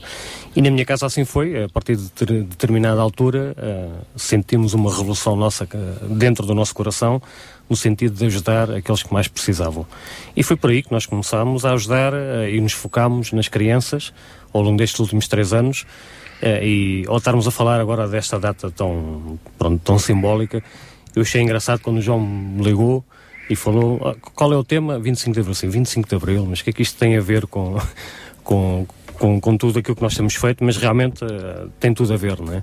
Porque falamos de liberdade e ao falarmos, ao trabalharmos com famílias como, como as quais eh, nós trabalhamos, que têm sérias dificuldades, seja a nível financeiro, seja a nível de alimentos, que liberdade é que nós estamos a falar, né? E é estão a claro, falar também de uma revolução na vida delas. Como é óbvio, é uma revolução às vezes invertida até, não é? No sentido que onde supostamente devíamos ter liberdade para tudo e mais alguma coisa, somos prisioneiros da realidade eh, e das dificuldades do dia a dia e por consequência as crianças e os seus filhos acabam por passar uma fase que de liberdade tem pouco, é?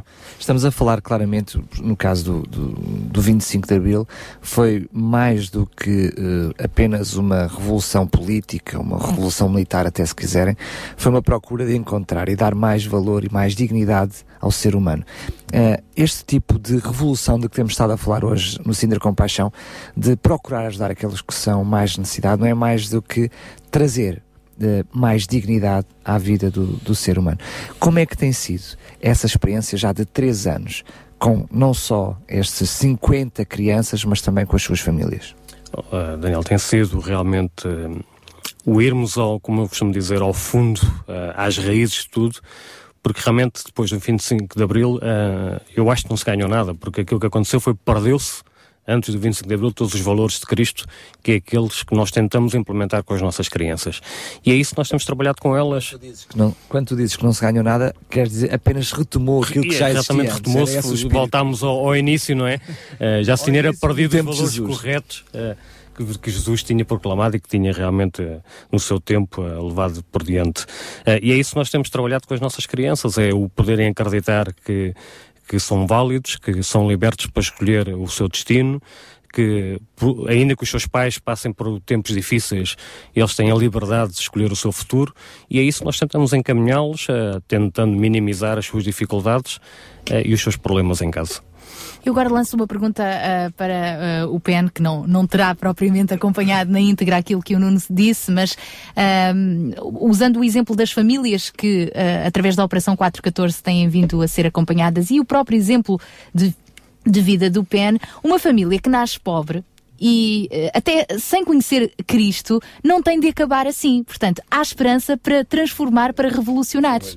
Bom, pô. E é o que nós temos visto com as famílias da Operação 414 nestes Exatamente, três anos, não é? É isso nós tentamos incutir neles. E não apenas com alimentos, mas Claro, eh, claro. Os valores. alimentos têm muito tipo de alimentos, não é? Exatamente. Sobretudo o, o- acompanhamento constante ao longo do ano inteiro, escolar. Isso é fundamental. Tem vindo a trazer transformação. E agora o João está aqui a traduzir a pergunta. Penso Vamos que já lá, estávamos a pedir ouvir, o- poder ouvir o PEN. Força. But there's different kinds of poverty. Há diferentes eh, eh, eh, tipos. de pobreza. Economic poverty. A pobreza económica. If we could all have more money, we would. Se, eh, If we could all have more money, we se would. nós conseguirmos ter eh, mais dinheiro, eh, pois muito bem. There- There seems to be limits on economic uh, advantages. Nós conseguimos ver as vantagens económicas But there's dessas no, li- coisas, th- there's no limits on how spiritually rich you can become. mas não há limites para a riqueza espiritual.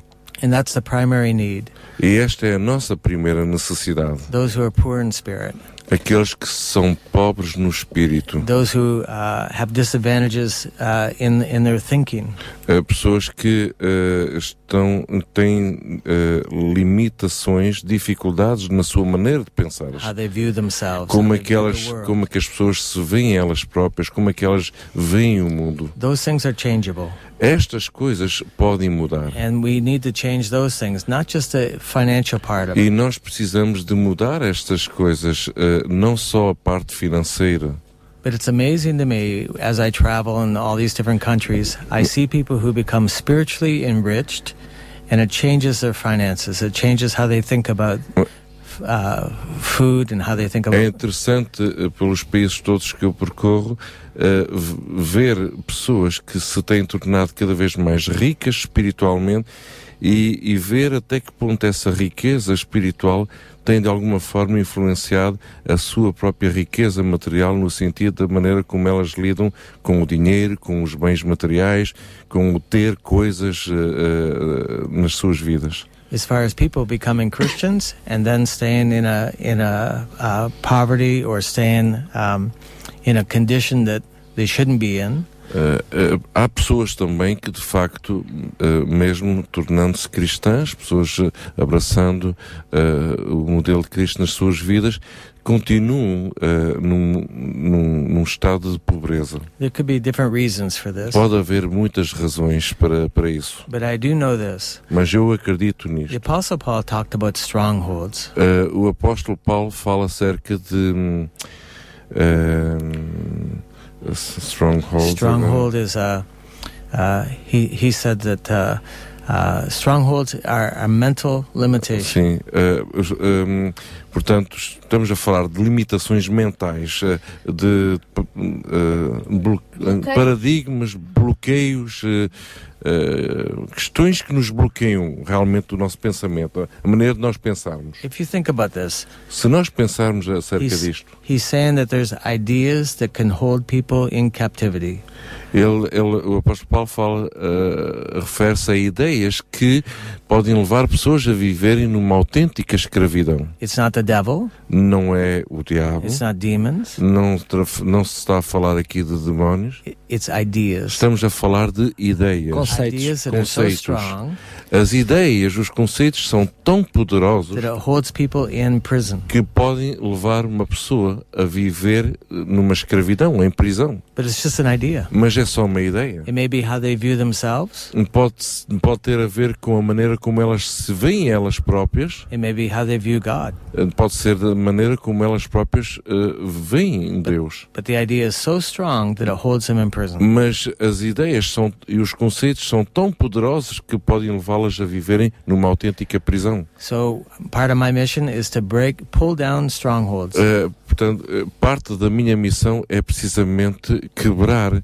estes, eh, estas Preconceitos. ideias, estes conceitos que prendem a vida das pessoas. E como fazer então essa revolução na vida das pessoas? Na mente, literalmente. Na mente, no coração. in the mind of these people. Well, If we're using the word revolution as change, as change and transformation, Se nós usarmos a palavra revolução no, no sentido de uma mudança, then we need we need uh, a different way of thinking, a different viewpoint. então isto leva-nos a ter que eh, eh, pensar de uma maneira diferente e ter um ponto de vista diferente. When Paul was ministering to Gentiles, Quando o apóstolo Paulo falava aos gentios, he preached the gospel to them. ele pregava o evangelho, They came to Christ. e elas vinham a Cristo They experienced a degree of salvation. e, elas, as pessoas experimentavam um nível de salvação. And then he talked to them about the renewing of their mind. Então ele referiu-se- referia-se depois à renovação do entendimento das suas again mentes. takes less than 60 seconds. Uh, para nós nascermos de novo, isto pode uh, demorar 60 segundos. Having our mind renewed, Ter a a nossa lifetime. mente renovada, isso pode levar uma vida inteira. I mentioned the word stronghold, and, and it's found in in uh, 1 Corinthians chapter Nós podemos encontrar esta palavra que temos vindo a referir aqui uh, no, em 1 Coríntios. I'm sorry, 2 Corinthians chapter 2 10, Coríntios, verse 4. capítulo uh, 10, versículo 4. says the weapons of our warfare are not carnal, but mighty through God, pulling down strongholds. Vamos ter aqui o Daniel que nos vai encontrar. Tinha aberto em 1 2 Coríntios. 10, 10, 10, 4. verse versículo 4. Força. Não. Primeiro a Coríntios. 2 Corinthians. Segundo aos Coríntios, cap chapter 10, Yes. capítulo 10, Versículo 4. Verses 4 and 5. uh, Ah. 4 e 5. Pois as armas da nossa milícia não são carnais, mas poderosas em Deus para demolição de fortalezas, derrubando raciocínios e todo baluarte que se ergue contra o conhecimento de Deus e levando cativo todos os pensamentos à obediência de- a Cristo. Portanto, são os, os tais raciocínios, os tais Sim. pensamentos. sim. Fortaleza, strongholds, talvez fortaleza. Sim. It's possible for a Christian É possível para um cristão to have an idea ter uma ideia that's so strong que é tão forte that it exalts itself above the knowledge of God. que essa ideia pode eh, ser exaltada a- ao ponto de limitar o conhecimento de Deus. So even though God is not the way they're thinking, Eh, eh, mesmo não sendo essa a maneira como Deus pensa, or his ways are not the way they're thinking, ou, ou a maneira de- da pessoa pensar não é a maneira como Deus pensa, they choose their own idea above his a idea. pessoas, as pessoas por vezes escolhem as suas próprias ideias eh, eh, no lugar de eh, meterem as ideias de Deus. Como no conceito de- deste programa do Sintra Compaixão e de pessoas que têm necessidade, como é que podemos ajudá-las a compreender um conceito de um pai que as ama, de um, de um Deus que as ama, quando não têm sequer With pão para comer? Who need help, how uh, we can um, explain them that they have a father they love, uh, uh, that uh, who love them, uh, even when they don't have food to eat. Yeah. It, that's it's not easy to convince people with words. We have to show them action. Uh, não é fácil nós convencermos as pessoas com palavras, uh, temos que uh, fazê-lo com, com ações. People will hear us differently after we've fed them.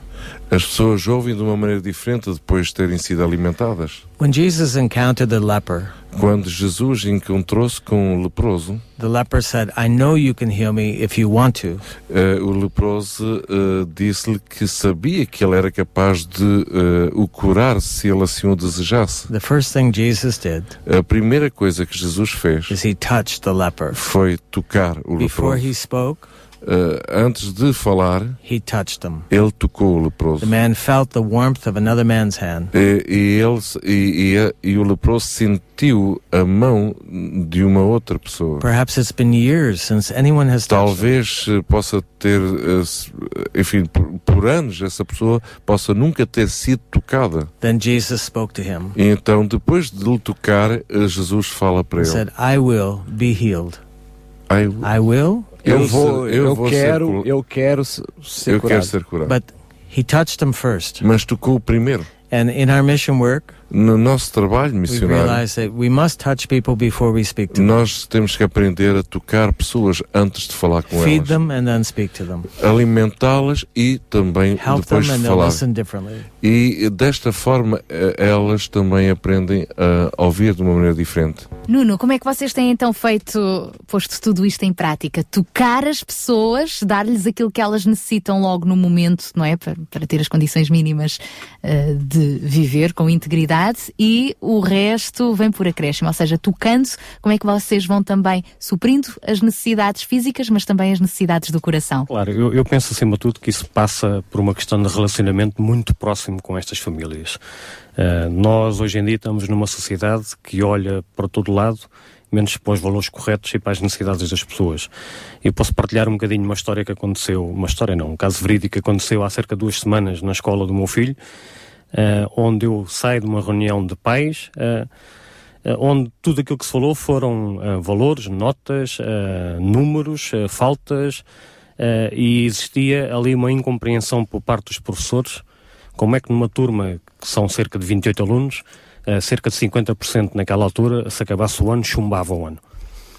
e a professora não conseguia compreender como é que, apesar disso, eles diziam entre eles que não se queriam separar e que o grande medo deles era no final do ano metade ficar retida e outra metade uh, passar de ano.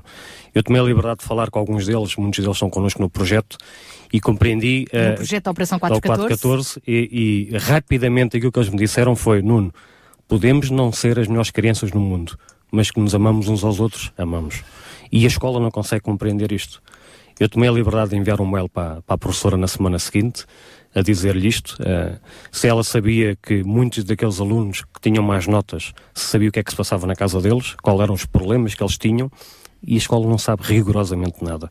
Às vezes uh, a questão da, até da, do, tira, do aproveitamento escolar, uh, as notas em si, uh, são apenas o que está à superfície. Há muitas outras coisas que estão cá dentro, a raiz Sara, do co- problema. Como é que a gente pode exigir a uma criança de 11, 12, 13 anos que estude, que, que, que dedique horas no estudo, se, se depois chega a hora do, do, do jantar ou do almoço e não tem alimento em cima da mesa? É, é complicadíssimo, não é? E uma das uh, características da Operação 414 é que, além de darem o material escolar logo para os incentivarem no início do ano letivo, não é? Além de lhes darem apoio uh, alimentar, também lhes dão apoio escolar, Sim, não é? sim. Explicações, ajudam-nos a fazer os trabalhos de casa, a estudar uh, e afetos, não é? Sim, Lá está o esse, tal esse é o grande relacionamento. suporte da- do projeto em si. Como não é que depois tudo isso uh, se traduz mais à frente em transformação, uh, em, até em melhores notas, portanto. Claro, Sara, é assim, quando, quando alguém sabe que do outro lado eh, existe uma pessoa que está ali para os ouvir, para os ajudar, para não os criticar, nunca lhes apontar o dedo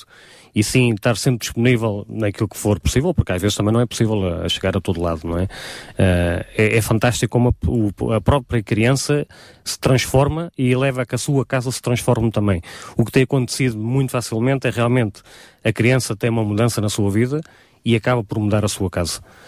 E isso realmente tem sido formidável ao longo destes três anos, é? Sendo que quando ouvimos o teu testemunho, aliás, eh, partilhamos-lo apenas hoje neste contexto, mas já temos ouvido o teu testemunho eh, por várias vezes eh, aqui aos microfones da rádio, mas sobretudo depois daquilo que o PEN partilhou connosco, este, este binómio entre o ir ao encontro das necessidades e ao mesmo tempo falar do, amor de Jesus, muitas vezes pode até levar as pessoas a pensar que aquilo que está por detrás da, da ajuda são interesses de eh, co- converter corações de uma forma mascarada. Mas nós vemos até nos milagres de Jesus, sabemos que Jesus fez muitos mila- milagres, mas conhecemos em poucos casos a história que aconteceu depois.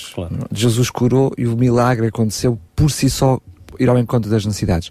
Desde o primeiro momento, que esse tem sido o espírito da Operação 414, ir realmente ao encontro destas necessidades e depois o resto não pertence à Operação 414, não pertence nem sequer à família Santos, é, um- é algo que pertence a Deus. Como é. Quer estejam ou não dentro da igreja, a ajuda vale por si mesmo, porque são seres humanos que naquele momento precisam de um alimento na mesa e precisam de um apoio para aquilo que está a ser feito nos estudos, não é? Claro, porque eh, nós temos de estar. eh, eu, eu vivo muito, eh, quando vejo estas situações, vivo muito eh, e penso muito: se fosse Jesus, o que é que faria?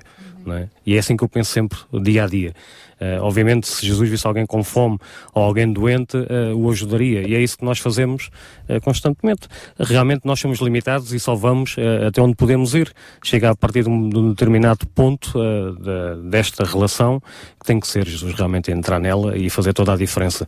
Porque nós realmente somos limitados e, e não somos infinitos, não é? Só chegamos onde podemos chegar.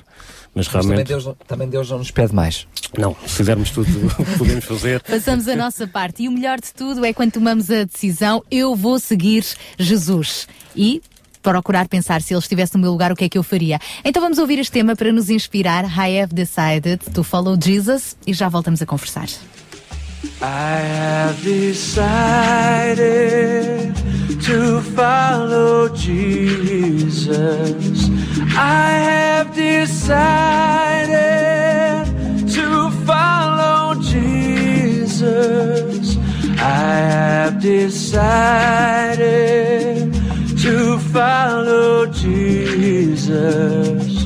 No turning back no turning back. No, none go with me, still I will follow.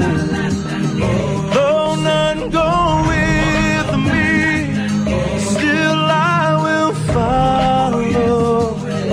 Though none go with me, still I will follow. No turning turning back.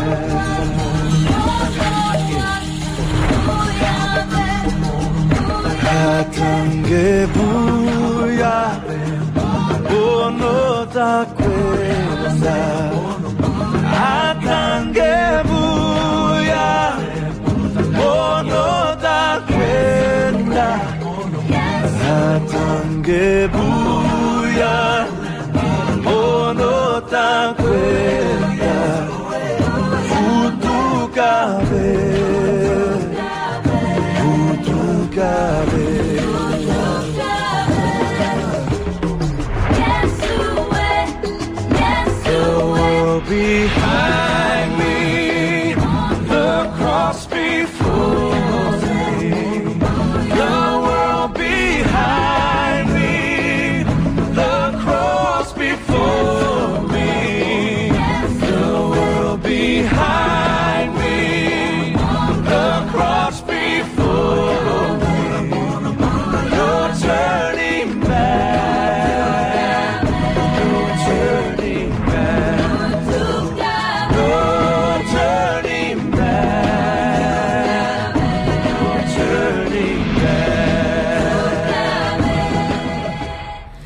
I have decided música com os Selá já quase a terminar o nosso Sintra com Paixão de hoje.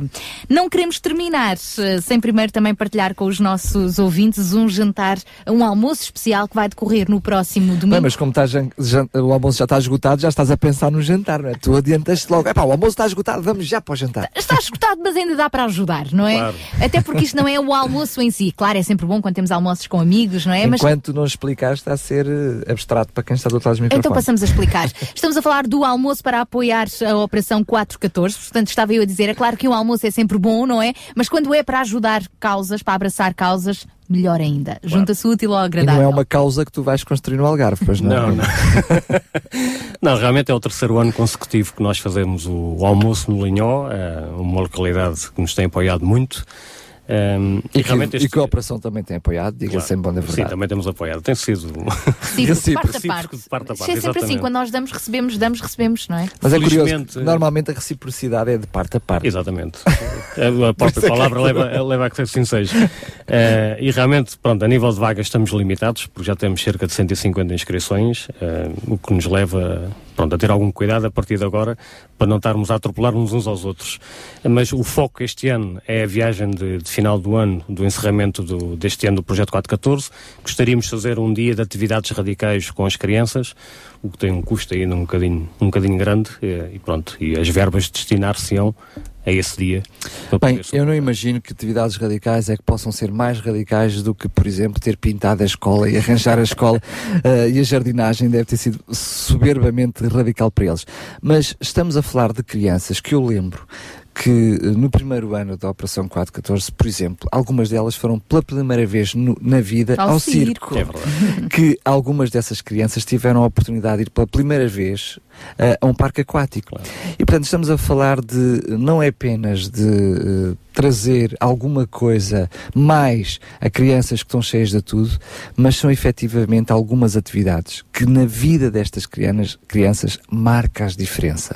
Nós provavelmente que temos outras possibilidades, podemos olhar para essas coisas como supérfluas, ou pelo menos ah, nada ah, anormais, mas estamos a falar efetivamente de um dia completamente diferente na vida Uma destas primeira crianças. vez na vida delas, não é? Se calhar muitos coleguinhas lá na escola já fizeram, já aconteceram, já foram e elas poderão ter a oportunidade pela primeira vez, não é? De experimentarem, neste caso, as tais atividades radicais. Nós temos tido sempre o cuidado de lhes perguntar a eles eh, o que é que eles gostariam de fazer. Eles têm voto na matéria. Claro, têm voto porque sabemos que muitos deles têm poucas oportunidades de ir a sítios como estes. Uhum. E então este ano foi sugerido por eles um dia destes, pronto, um dia com atividades radicais. O mais radical é ir com eles mesmo, mas pronto.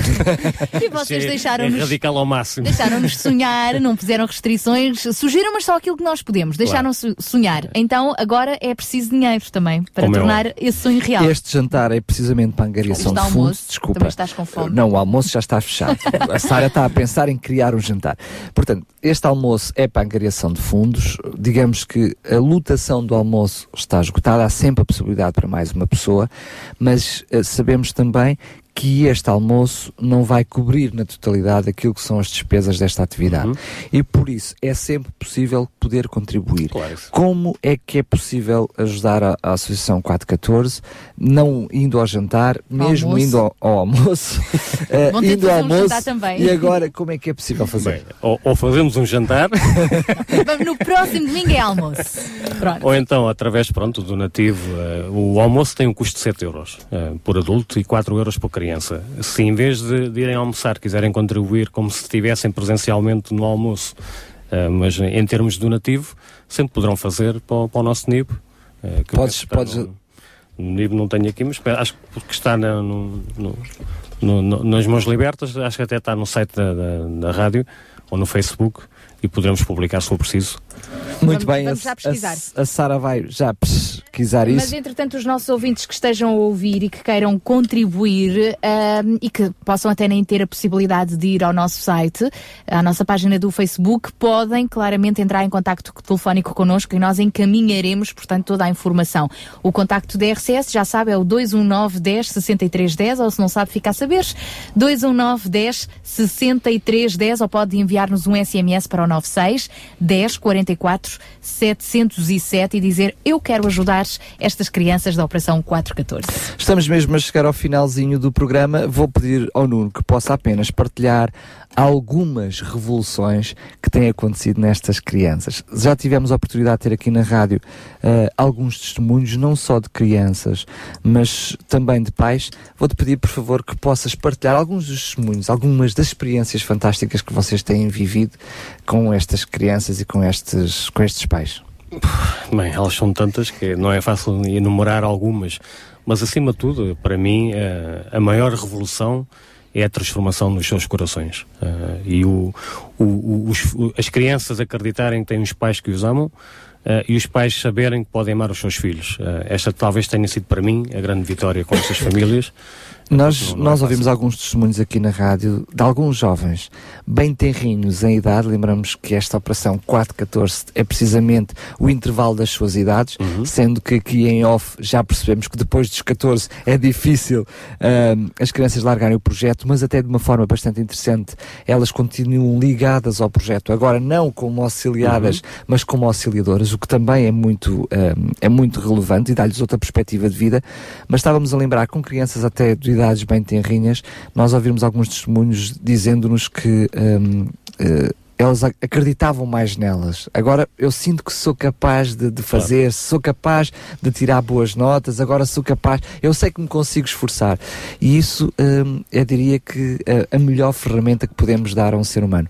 Mas também a nível de pais, eu não me posso esquecer de alguns testemunhos que eu ouvi aqui, mas sobretudo de um testemunho que me impressionou fanta- fantasticamente, de um pai que dizia que hum, era pobre, Continuava a ser entretanto, pobre. continuava a ser pobre, foi ajudado pela, pela, pela Operação 414 e continuava a ter necessidades, mas que agora olhava para a vida com uma perspectiva completamente diferente. Isso é, isso é fantástico. Isto é, é o- é o princípio de todas as é o coisas. princípio não é? de todas as coisas que é o acreditar em si mesmo, não é?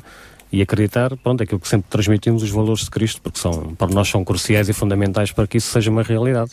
Muito bem, agora sim, estamos mesmo a terminar. Eu vou-vos pedir que eh, possam, eh, segundo o vosso exemplo, segundo o vosso testemunho, não só ao Nuno, mas depois também ao- PEN, que o que é que podem dizer eh, às outras pessoas? Que, que tipo de revolução é que elas têm que ter nas suas próprias vidas para mudar também a vida de outras pessoas, para serem revolução na vida de outras pessoas? Olha, eu gostava de, de parafrase- parafrasear aqui Moisés 3.17, onde diz, podes escolher, segundo a tua vontade, porque te é dado.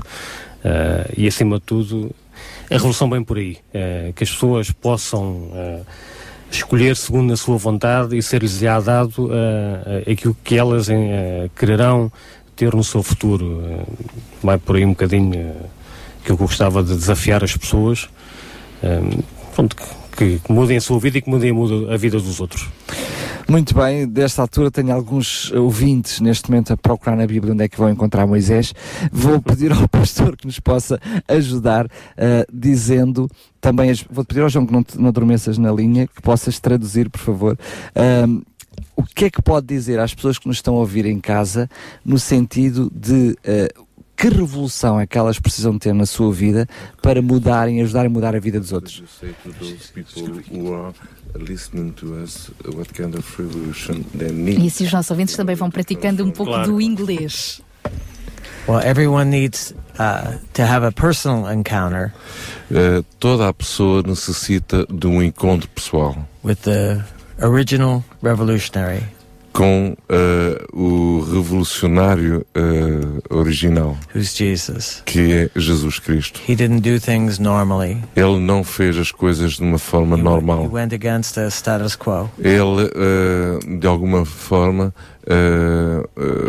le- levantou-se contra o, um, o status quo, seria um, uh, aquilo que estava estabelecido, ao, ao estabelecido. He didn't bring uh, religious solutions. he Ele- brought spiritual solutions. Ele não trouxe soluções religiosas, trouxe uh, soluções espirituais. There's one thing that I'd like to say that that I see as a, a big impediment to revolution. Uh, Deixe-me partilhar um pouco aquilo que eu vejo como uh, um impedimento a este tipo de Or revolução. we could call it personal revival. Uh, aquilo que nós podemos uh, chamar a um, um avivamento pessoal. pessoal. When we blame other people for our condition, Quando nós criticamos outras pessoas ou condenamos outras pessoas pela condição que nós estamos a we viver, forfeit the grace to change. Forfeit, uh, We let go of the grace. ah, nós de alguma Abdicamos. maneira abdicamos da graça que nos pode to mudar. change. So if our focus is on what other people did to us, Eh, Se o nosso foco eh, está naquilo que as pessoas eh, fazem, nos fazem a nós, we blame them for our condition, e nós nos queixamos, eh, As culpamos pela nossa condição.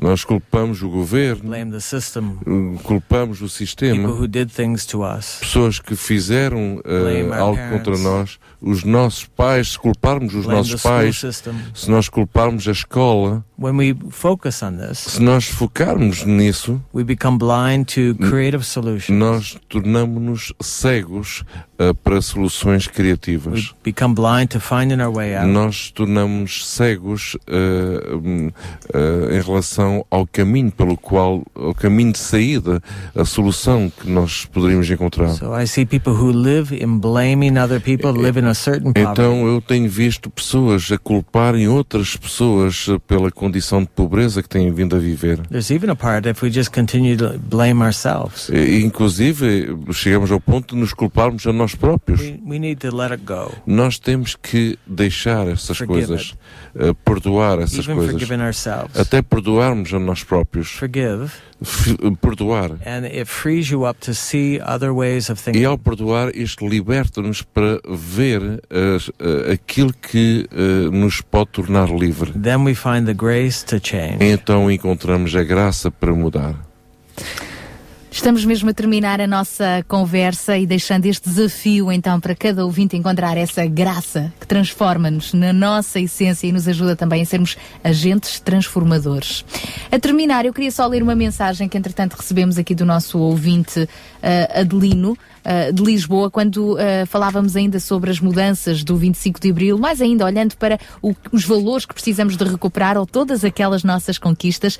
E por lá, se não lemos esta mensagem há pouco, então Adelino, vamos partilhar, diz ele que tinha 18 anos, o 25 de Abril, a, a ver dele foi bom, diz, trouxe-nos a liberdade, essa que se tornou excessiva, o que considera libertinagem. Tudo se praticava e pratica ao ar livre, ou seja, os homens começam a perder os seus valores e a sua dignidade.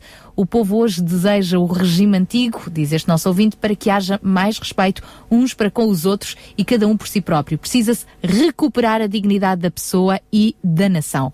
Obrigada, Adelino. E terminamos, João Barros, contigo, se calhar rematando o programa, fazendo também um- uma, trazendo também uma conclusão a esta mensagem. No fundo, o que este nosso ouvinte está a querer não é propriamente regressar ao antes do 25 de Abril, Claro. mas aos valores que não Claro. se podem perder. Claro. E esses valores até são bem antes do 25 de Abril. Sem dúvida. Não é? No princípio, quando Deus criou o mundo, Sim, sim, sim. ele eh, deu indicações de como é que seria o ideal para vivermos em harmonia, não é? Tudo isso foi quebrado. Como recuperar? Nós vivemos no mundo em que vivemos e, e não há forma de nós vivermos numa nuvem achando que eh, aquilo que está à nossa volta não existe ou com a cabeça a cabeça enfiada na areia como uma avestruz pensando pronto nada disto está a acontecer. Aquilo que o Pen acabou de referir realmente é que nós temos uma responsabilidade de escolha, eh, temos o livre, livre arbítrio eh, e, portanto, podemos tomar decisões. Essas decisões vão determinar aquilo que irá acontecer na- nas nossas vidas. Portanto, é um grande desafio nós podermos entender que Deus não, não propositou eh, sofrimento para as nossas vidas. Há pessoas que ainda ficam com essa dúvida, não é? No sentido de que, ah, não somos boas pessoas, então vamos estar a sofrer toda a vida. Não, não, não, nunca foi essa a intenção de Deus, como não é essa a intenção de um pai para com um filho. E, portanto, este é o grande desafio de nós eh, podermos eh, perceber que realmente Deus nos ama ao ponto de Ele nos dar as soluções para mudar a realidade das nossas vidas.